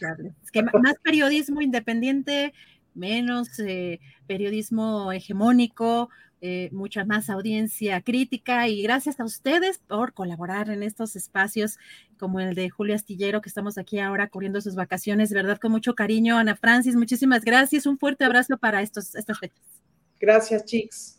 Muchas gracias. Poncho Gutiérrez, un fuerte abrazo. Y bravo por tu conducción. bienvenido, muchas gracias. bienvenido a México. Gracias, camaradas. Eh, gracias, camarada Adriana Poncho Gutierrovich. gracias, Poncho Horacio. Muchas gracias siempre por tus palabras. Muchos besos, a papachos Siempre, no en estas fechas. Yo sé que no las festejas estas fechas, pero siempre te festejamos también a ti, querido Horacio. Muchas, muchas gracias por todo este, este apoyo y nos vemos pues en estas próximas emisiones. Muchas gracias a todos. Gracias a todos. Gracias. Gracias a la mesa del más allá de este viernes. De verdad, qué emoción estar con ellos en este día. Un día antes de Nochebuena. Muchos quizá no tenemos la parte religiosa, pero pues eh, siempre es como el pretexto para la reunión familiar. Así que eh, es muy grato para mí poder estar aquí con ustedes un día antes y tenemos las recomendaciones, así que no se vayan porque tenemos ya lista nuestra querida María Hahnemann y justamente hay varias cosas interesantes que hacer en este fin de semana. Vamos a escuchar a nuestra querida María. ¿Cómo estás? Muy buenas tardes. Hola Adri, pues cuarto viernes de diciembre y ya a nada de Nochebuena y Navidad. Y todavía hoy pueden ir a ver el clásico de los clásicos del Auditorio Nacional, el Cascanueces a cargo de la Compañía Nacional de Danza y la Orquesta del Teatro de Bellas Artes, bajo la batuta de Iván López Reynoso. Hoy es el último día de funciones a las 4 de la tarde y 8.30 de la noche. Boletos en taquilla del Auditorio Nacional. Y siguen las actividades de verbena navideña en el Zócalo Capitalino. Todos estos días hasta el 30 de diciembre. Hay muchas cosas pastorelas, feria, música, orquestas, no dejen de ir, además de juegos de invierno y mucha diversión. Consulta la cartelera en www.cartelera.cdmx.gov.mx. Y si quieren pasar en casa escuchando un concierto navideño, ya lo pueden ver con la Orquesta de Minería que nos dio unos conciertazos muy muy padres con motivo de estas fiestas de fin de año. Navidad Sinfónica en tu hogar. Vayan por su boleto y disfruten cuando quieran y el día que quieran a partir del día de ayer y hasta el 2 de enero en este gran concierto. Venta de boleto digital en www.minería.org.mx. Y pues eso es todo, pero antes de irme quiero desearles a todos, a ti Adri, a Julio, Sol, Ángeles, Alejandro y a todos los que formamos parte de esta tripulación astillada, que es una gran Nochebuena y una gran Navidad. A toda la audiencia que todos los días nos hacen el favor de estar en este noticiero tan importante. Que pasen una Navidad llena de amor, de paz y de mucha música bonita. Feliz Navidad a todos. Les deseo a todos un feliz y musical fin de semana. Y si tienes un sueño, no te rindas nuestra queridísima María Hahnemann, cada día más bella, más talentosa y se acaba de presentar en el Zócalo Capitalino. Nuestra queridísima María Hahnemann, es muy grato tener su participación cada semana, eh, muy talentosa nuestra querida eh, María Hahnemann y tenemos ya también las recomendaciones para este fin de semana, a ver si no nos, que nos recomendará mi pobre angelito, que es como las películas, eh, de las películas que siempre sacan en los canales. ¿Cómo estás, Jesús? Muy bien, querida Adriana, un saludo a toda la audiencia. No, estaba, estaba bromeando, pero ya me dio con cara de ¿qué le pasa?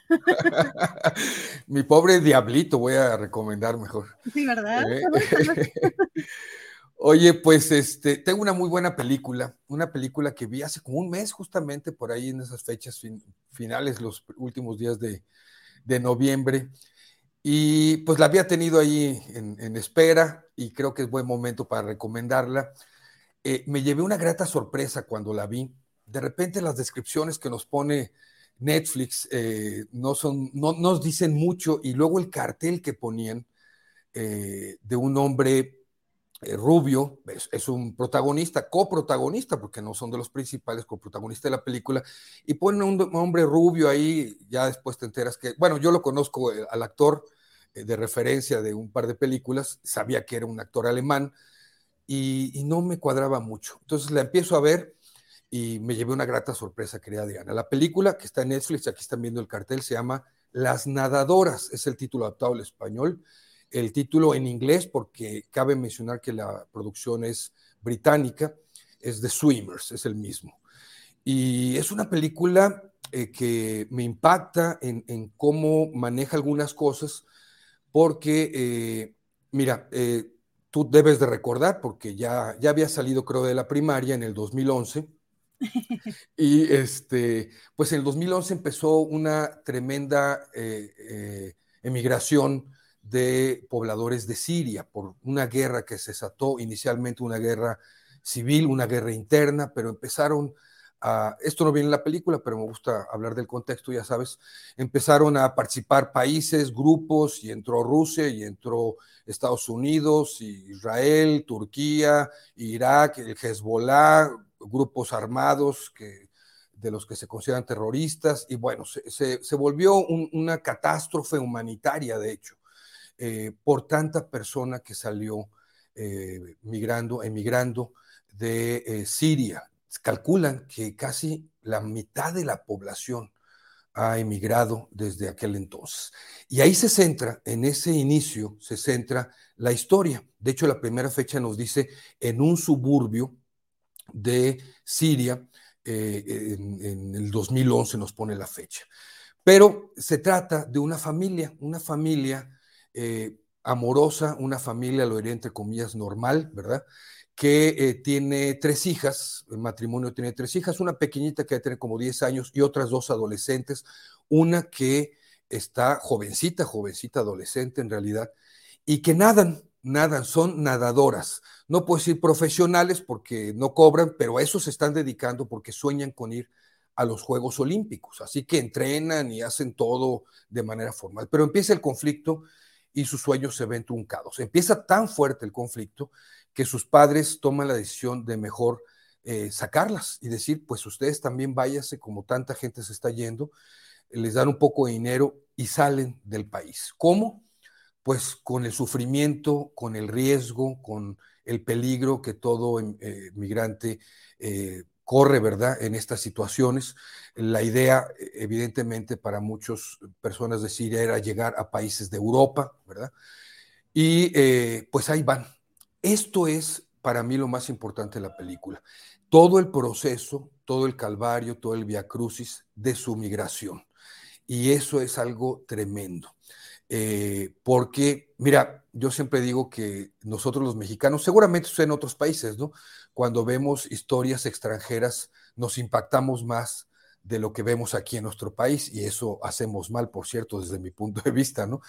Pero nos ayuda también a entender lo que pasa eh, en, la geopolítica de otros lugares, esta película, y cómo estas chicas, jovencitas, eh, pues se lanzan, se lanzan a tratar de llegar a un país europeo, ya no les diré qué pasará después, pero eh, me parece bien interesante cómo, la película nos sensibiliza en esto.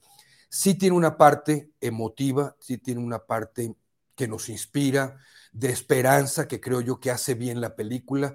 No es una película con este tono político, ¿verdad? Fuerte. Eh, y en ese sentido, pues termina siendo también una película ligera, pero esta situación que muestra me parece de suma importancia también para reflexionar. Las nadadoras es el título para ver en Netflix. Es una producción original de Netflix y espero que la disfruten estos días. Ayer publiqué una película en HBO Max que les recomiendo que vean el video los que tengan esta plataforma. Muy ligera también, muy bonita, muy esperanzadora también, de una mujer que se enfrentó en su época, por allá de los años 20, a, pues, al desprecio de los hombres, ¿no? Imagínate, y ella siendo una persona muy entusiasta, muy creativa y que existe, es una película biográfica que existe referencia de ella, de lo que ella logró hacer en la cerámica, fíjate, para, por aquellos entonces, en 1920, eh, en Inglaterra también. Así que bueno, esas son nada más las recomendaciones que les tengo para este fin de semana.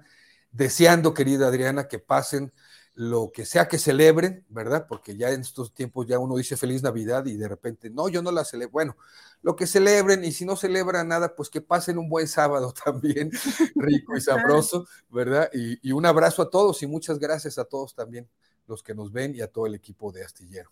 Gracias, querido Jesús. Pues grandes películas emotivas para este fin de semana, así que pues con esta esperanza también que caracteriza eh, tradicionalmente estas fechas para quienes las festejan, para quienes no, como dices, bueno, un, buen fin de semana o estar en familia nunca está de más. Así que muchas gracias. Tus redes sociales eh, te vamos a, seguir, vas a publicar eh, próximamente. Sí, sí, sí. Bueno, para que vean ahí los videos que he publicado, algunos que de repente se les pasa y estas vacaciones, los que tengan vacaciones, pues pueden aprovechar para ver videos anteriores. Taylor Jesús, face, perdón, Taylor Jesús, YouTube, Twitter, Instagram eh, Taylor Jesús también cine en TikTok y eh, lo que Taylor se llevó en Facebook. Perfecto. Jesús, muchísimas gracias. Te mando un fuerte abrazo y nos vemos en la próxima. Un abrazote, gracias. Gracias a querido Jesús Taylor. Pues eh, muy felices fechas también para él. Y tenemos a Aldo Sánchez. Recuerden que tenemos las recomendaciones de las cosas que hay que visitar. ¿Cómo estás, Aldo? Muy buenas tardes. Hola, querida Adriana, muy bien, muy contento porque además estoy en la ciudad de Oaxaca, así que pues eso es felicidad. Así es, allá comida rica, allá este mezcal, ¿no? Exactamente, se tiene que hacer uno mezcalero que no lo era, pero bueno, aquí no, este, entre tanta delicia es inevitable y además con una oferta cultural espectacular que bueno, la verdad es que no eran las recomendaciones que yo quería este, decir, pero de todas maneras, pues hay que mencionarlas, ¿no? Adelante, a ver qué nos tienes. Pues mira, eh, empezamos en la Ciudad de México. Eh, es una de las artistas que yo considero más interesantes de la escena mexicana, que es, Minerva Cuevas, una artista muy sui generis porque además, pues ella empezó una carrera con una proyección internacional desde muy joven, em, desde los 20 eh, años. Y, y, bueno, pues em, Minerva Cuevas nos presenta en el Museo Jumex una exposición titulada Game Over y tiene intencionalmente este, pues el título en inglés porque pues hace referencia a cómo se, se nos ha terminado el juego, se nos está por terminar el juego a la humanidad con este, digamos, dispendio, eh, con este abuso de la naturaleza, con este, digamos, pues sí, eh, abuso rapaz de, este, que, característico del sistema capitalista, ¿no? Entonces, digamos, a, partir de temas eh, como los parques, porque esta es una exposición que tiene mucho humor y al mismo tiempo, pues, es muy trágica.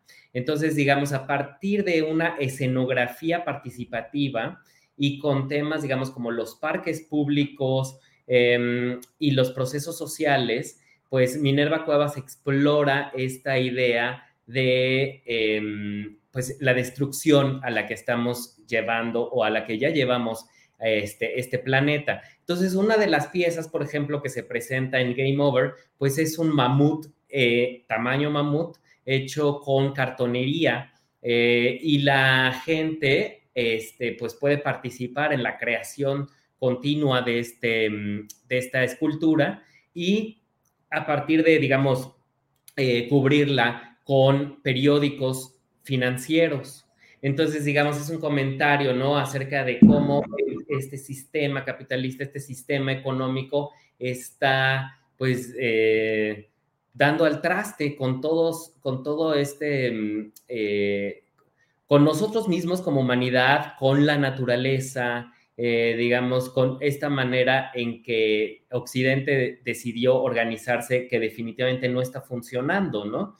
Y, bueno, pues eh, Minerva Cuevas ha caracterizado por desafiar, por reflexionar eh, al sistema capitalista a lo largo de sus, pues ya dos décadas de trabajo. Entonces, es una gran oportunidad para visitar el Museo Jumex que está ubicado en Miguel de Cervantes Saavedra 303 en la colonia Granada. Pueden llegar por el metro San Joaquín y caminar unos 10 minutos. Esto está en plena Plaza Carso, digamos, donde está el Museo Sumaya, donde está la, Plaza Comercial Carso. Y bueno, pues este, esta exposición va a estar hasta el 26 de febrero Eh, los horarios del Museo Jumex, la entrada es gratuita y son de martes a viernes de 10 de la mañana a 5 de la tarde, sábados de 10 a 7 y domingos de 10 a 5. Em, lo, por supuesto, todo, como, como casi todos los museos de la ciudad, pues el 24 y el 31 abrirán mediodía hasta las 2 de la tarde y pues por supuesto el 25 y el primero estarán cerrados, ¿no? Esa, digamos, es la recomendación número uno y la recomendación número dos, que es una exposición extraordinaria que no pueden perderse, que está en el Museo Nacional de la Estampa, un museo que vale mucho la pena visitar, que tal vez muchos no lo conozcan porque está un tanto escondido, pero en una, una plaza muy bonita y muy importante históricamente, retratada en muchas litografías del siglo XIX, que es eh, la Plaza de la Santa Veracruz eh, quizá la ubiquen más por, por el Museo Franz Mayer y porque está enfrente, digamos, sobre Avenida Hidalgo, enfrente de la Alameda, al lado prácticamente del Teatro Hidalgo. Eh, bueno, pues el Museo Nacional de la Estampa presenta una exposición que se llama Cada quien su Toledo, muy apropiado para hablar de Francisco Toledo desde la ciudad de Oaxaca. Eh, y esto abarca su producción de 1960 a 2018 no es una retrospectiva, eso es importante decirlo, sino es una exposición que habla sobre cómo cada uno tenemos una versión de Francisco Toledo. Algunos lo tenemos más en la memoria como el grabador, algunos como el activista, em, algunos como la persona, algunos como el gran amigo de Carlos Monsiváis, por ejemplo, ¿no? O, o el, el, gran, digamos, promotor cultural de Oaxaca. Yo creo que esta ciudad pues le debe muchísimo al trabajo de Francisco Toledo, que abrió museos, eh, cineclubs, eh, digamos, lugares tan importantes, como, bueno, como el Iago, como el Casa en San Agustín Etla, como el cine El Pochote, que el premio, este, eh, el Pochote que se lo dieron a, grandes directores como Atome Goyan, en fin, esta ciudad eh, no sería lo que es sin Francisco Toledo, ¿no? Y entonces, bueno, esta exposición presenta 180 piezas entre aguatinta, punta seca, eh, acuarelas, litografías, washes, eh, cerámica, y nos muestra también esa diversidad de Francisco Toledo, este, de trabajar con todos estos medios, con tantos temas, con esa manera tan particular que tiene de retratar a, Juárez, al expresidente Benito Juárez, que tiene eh, de retratar a esta fabulosa zoología, ¿no? A los sapos, a personajes que bailan, a, prostitutas, escenas sexuales, cuerpos desnudos, eh, gatos, por supuesto. Entonces es una exposición donde uno se queda muy, muy impresionado con la producción y con el, eh, y con el talento de Francisco Toledo, que ya lo sabemos, pero digamos, ver 180 piezas reunidas es, es, muy impresionante. Y por último, Adriana, pues eh, simplemente pues desearte lo mejor para este año, darte todas las gracias por, por tu trabajo en este espacio tan importante, tan precioso. Yo estoy de acuerdo con, con Horacio Franco, para nosotros es un honor eh, estar en este programa que me parece a mí que sin duda es el, el, espacio informativo más completo que se ofrece en el país.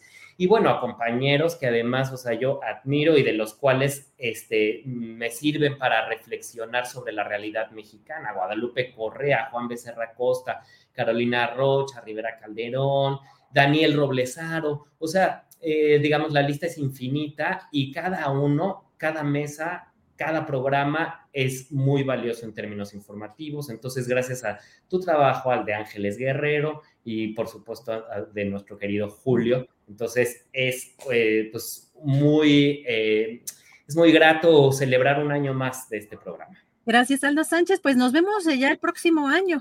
Me parece que ya nos vemos, creo que el próximo año, que pases estas eh, fiestas muy feliz en compañía de toda tu familia, con un año pues eh, que sea muy prometedor, que haya pues muchas cosas eh, muy bonitas para tu vida, querido Aldo. Gracias por todo, gracias por el tiempo que dedicas a este espacio y pues nos andamos viendo por acá la próxima, Aldo. Claro que sí, Adriana. Muchas gracias a ti. Gracias, un abrazo, Aldo Sánchez. Y con esto, bueno, ya cerramos las recomendaciones. Agradecerles a todos la oportunidad de pues que me permiten para llegar a ustedes. Hacemos este programa con mucho cariño. Recuerden que pues los likes no cuestan, esos no cuestan y, yo también eh, coincido con eh, Horacio Franco. Gracias a Saed Bonilla con estas generosísimas eh, aportaciones. Nos ayudan, nos alientan mucho, de verdad, de todo corazón. Pero sí, si tienen oportunidad, de poner su manita arriba. Nos ayuda mucho también a difundir el programa ya que tengamos pues la posibilidad de continuar con esta labor de manera independiente, con este periodismo independiente. Recuerden que Julio Astillero está de vacaciones, yo con mucho gusto por acá. Mañana ya es, eh, ya mañana es Nochebuena, pásenla en familia, si festejan o no festejan estas fechas, pero pues con mucho cariño, con mucha paz. Desconectense un poquito de las redes sociales porque de pronto intoxican un poco, es la recomendación que les hago, pues no compren tantas cosas Mejor regalen mucho cariño, muchos besos, apapachos virtuales, reuniones virtuales también pueden regalar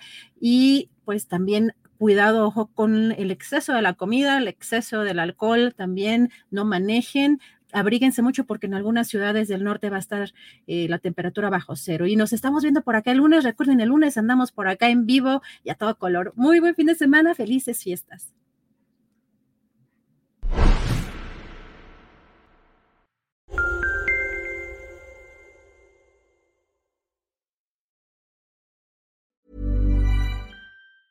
¿Te preocupas por tu familia? Entonces, ¿por qué darles solo huevos ordinarios cuando pueden disfrutar de lo mejor? Eggland's Best, los únicos huevos con ese delicioso sabor fresco de granja, además de la mejor nutrición, como 6 veces más vitamina D, 10 veces más vitamina E y 25% menos de grasa saturada que los huevos regulares, además de muchos otros nutrientes importantes. Así que, dales los mejores huevos. Eggland's Best, mejor sabor, mejor nutrición, mejores huevos.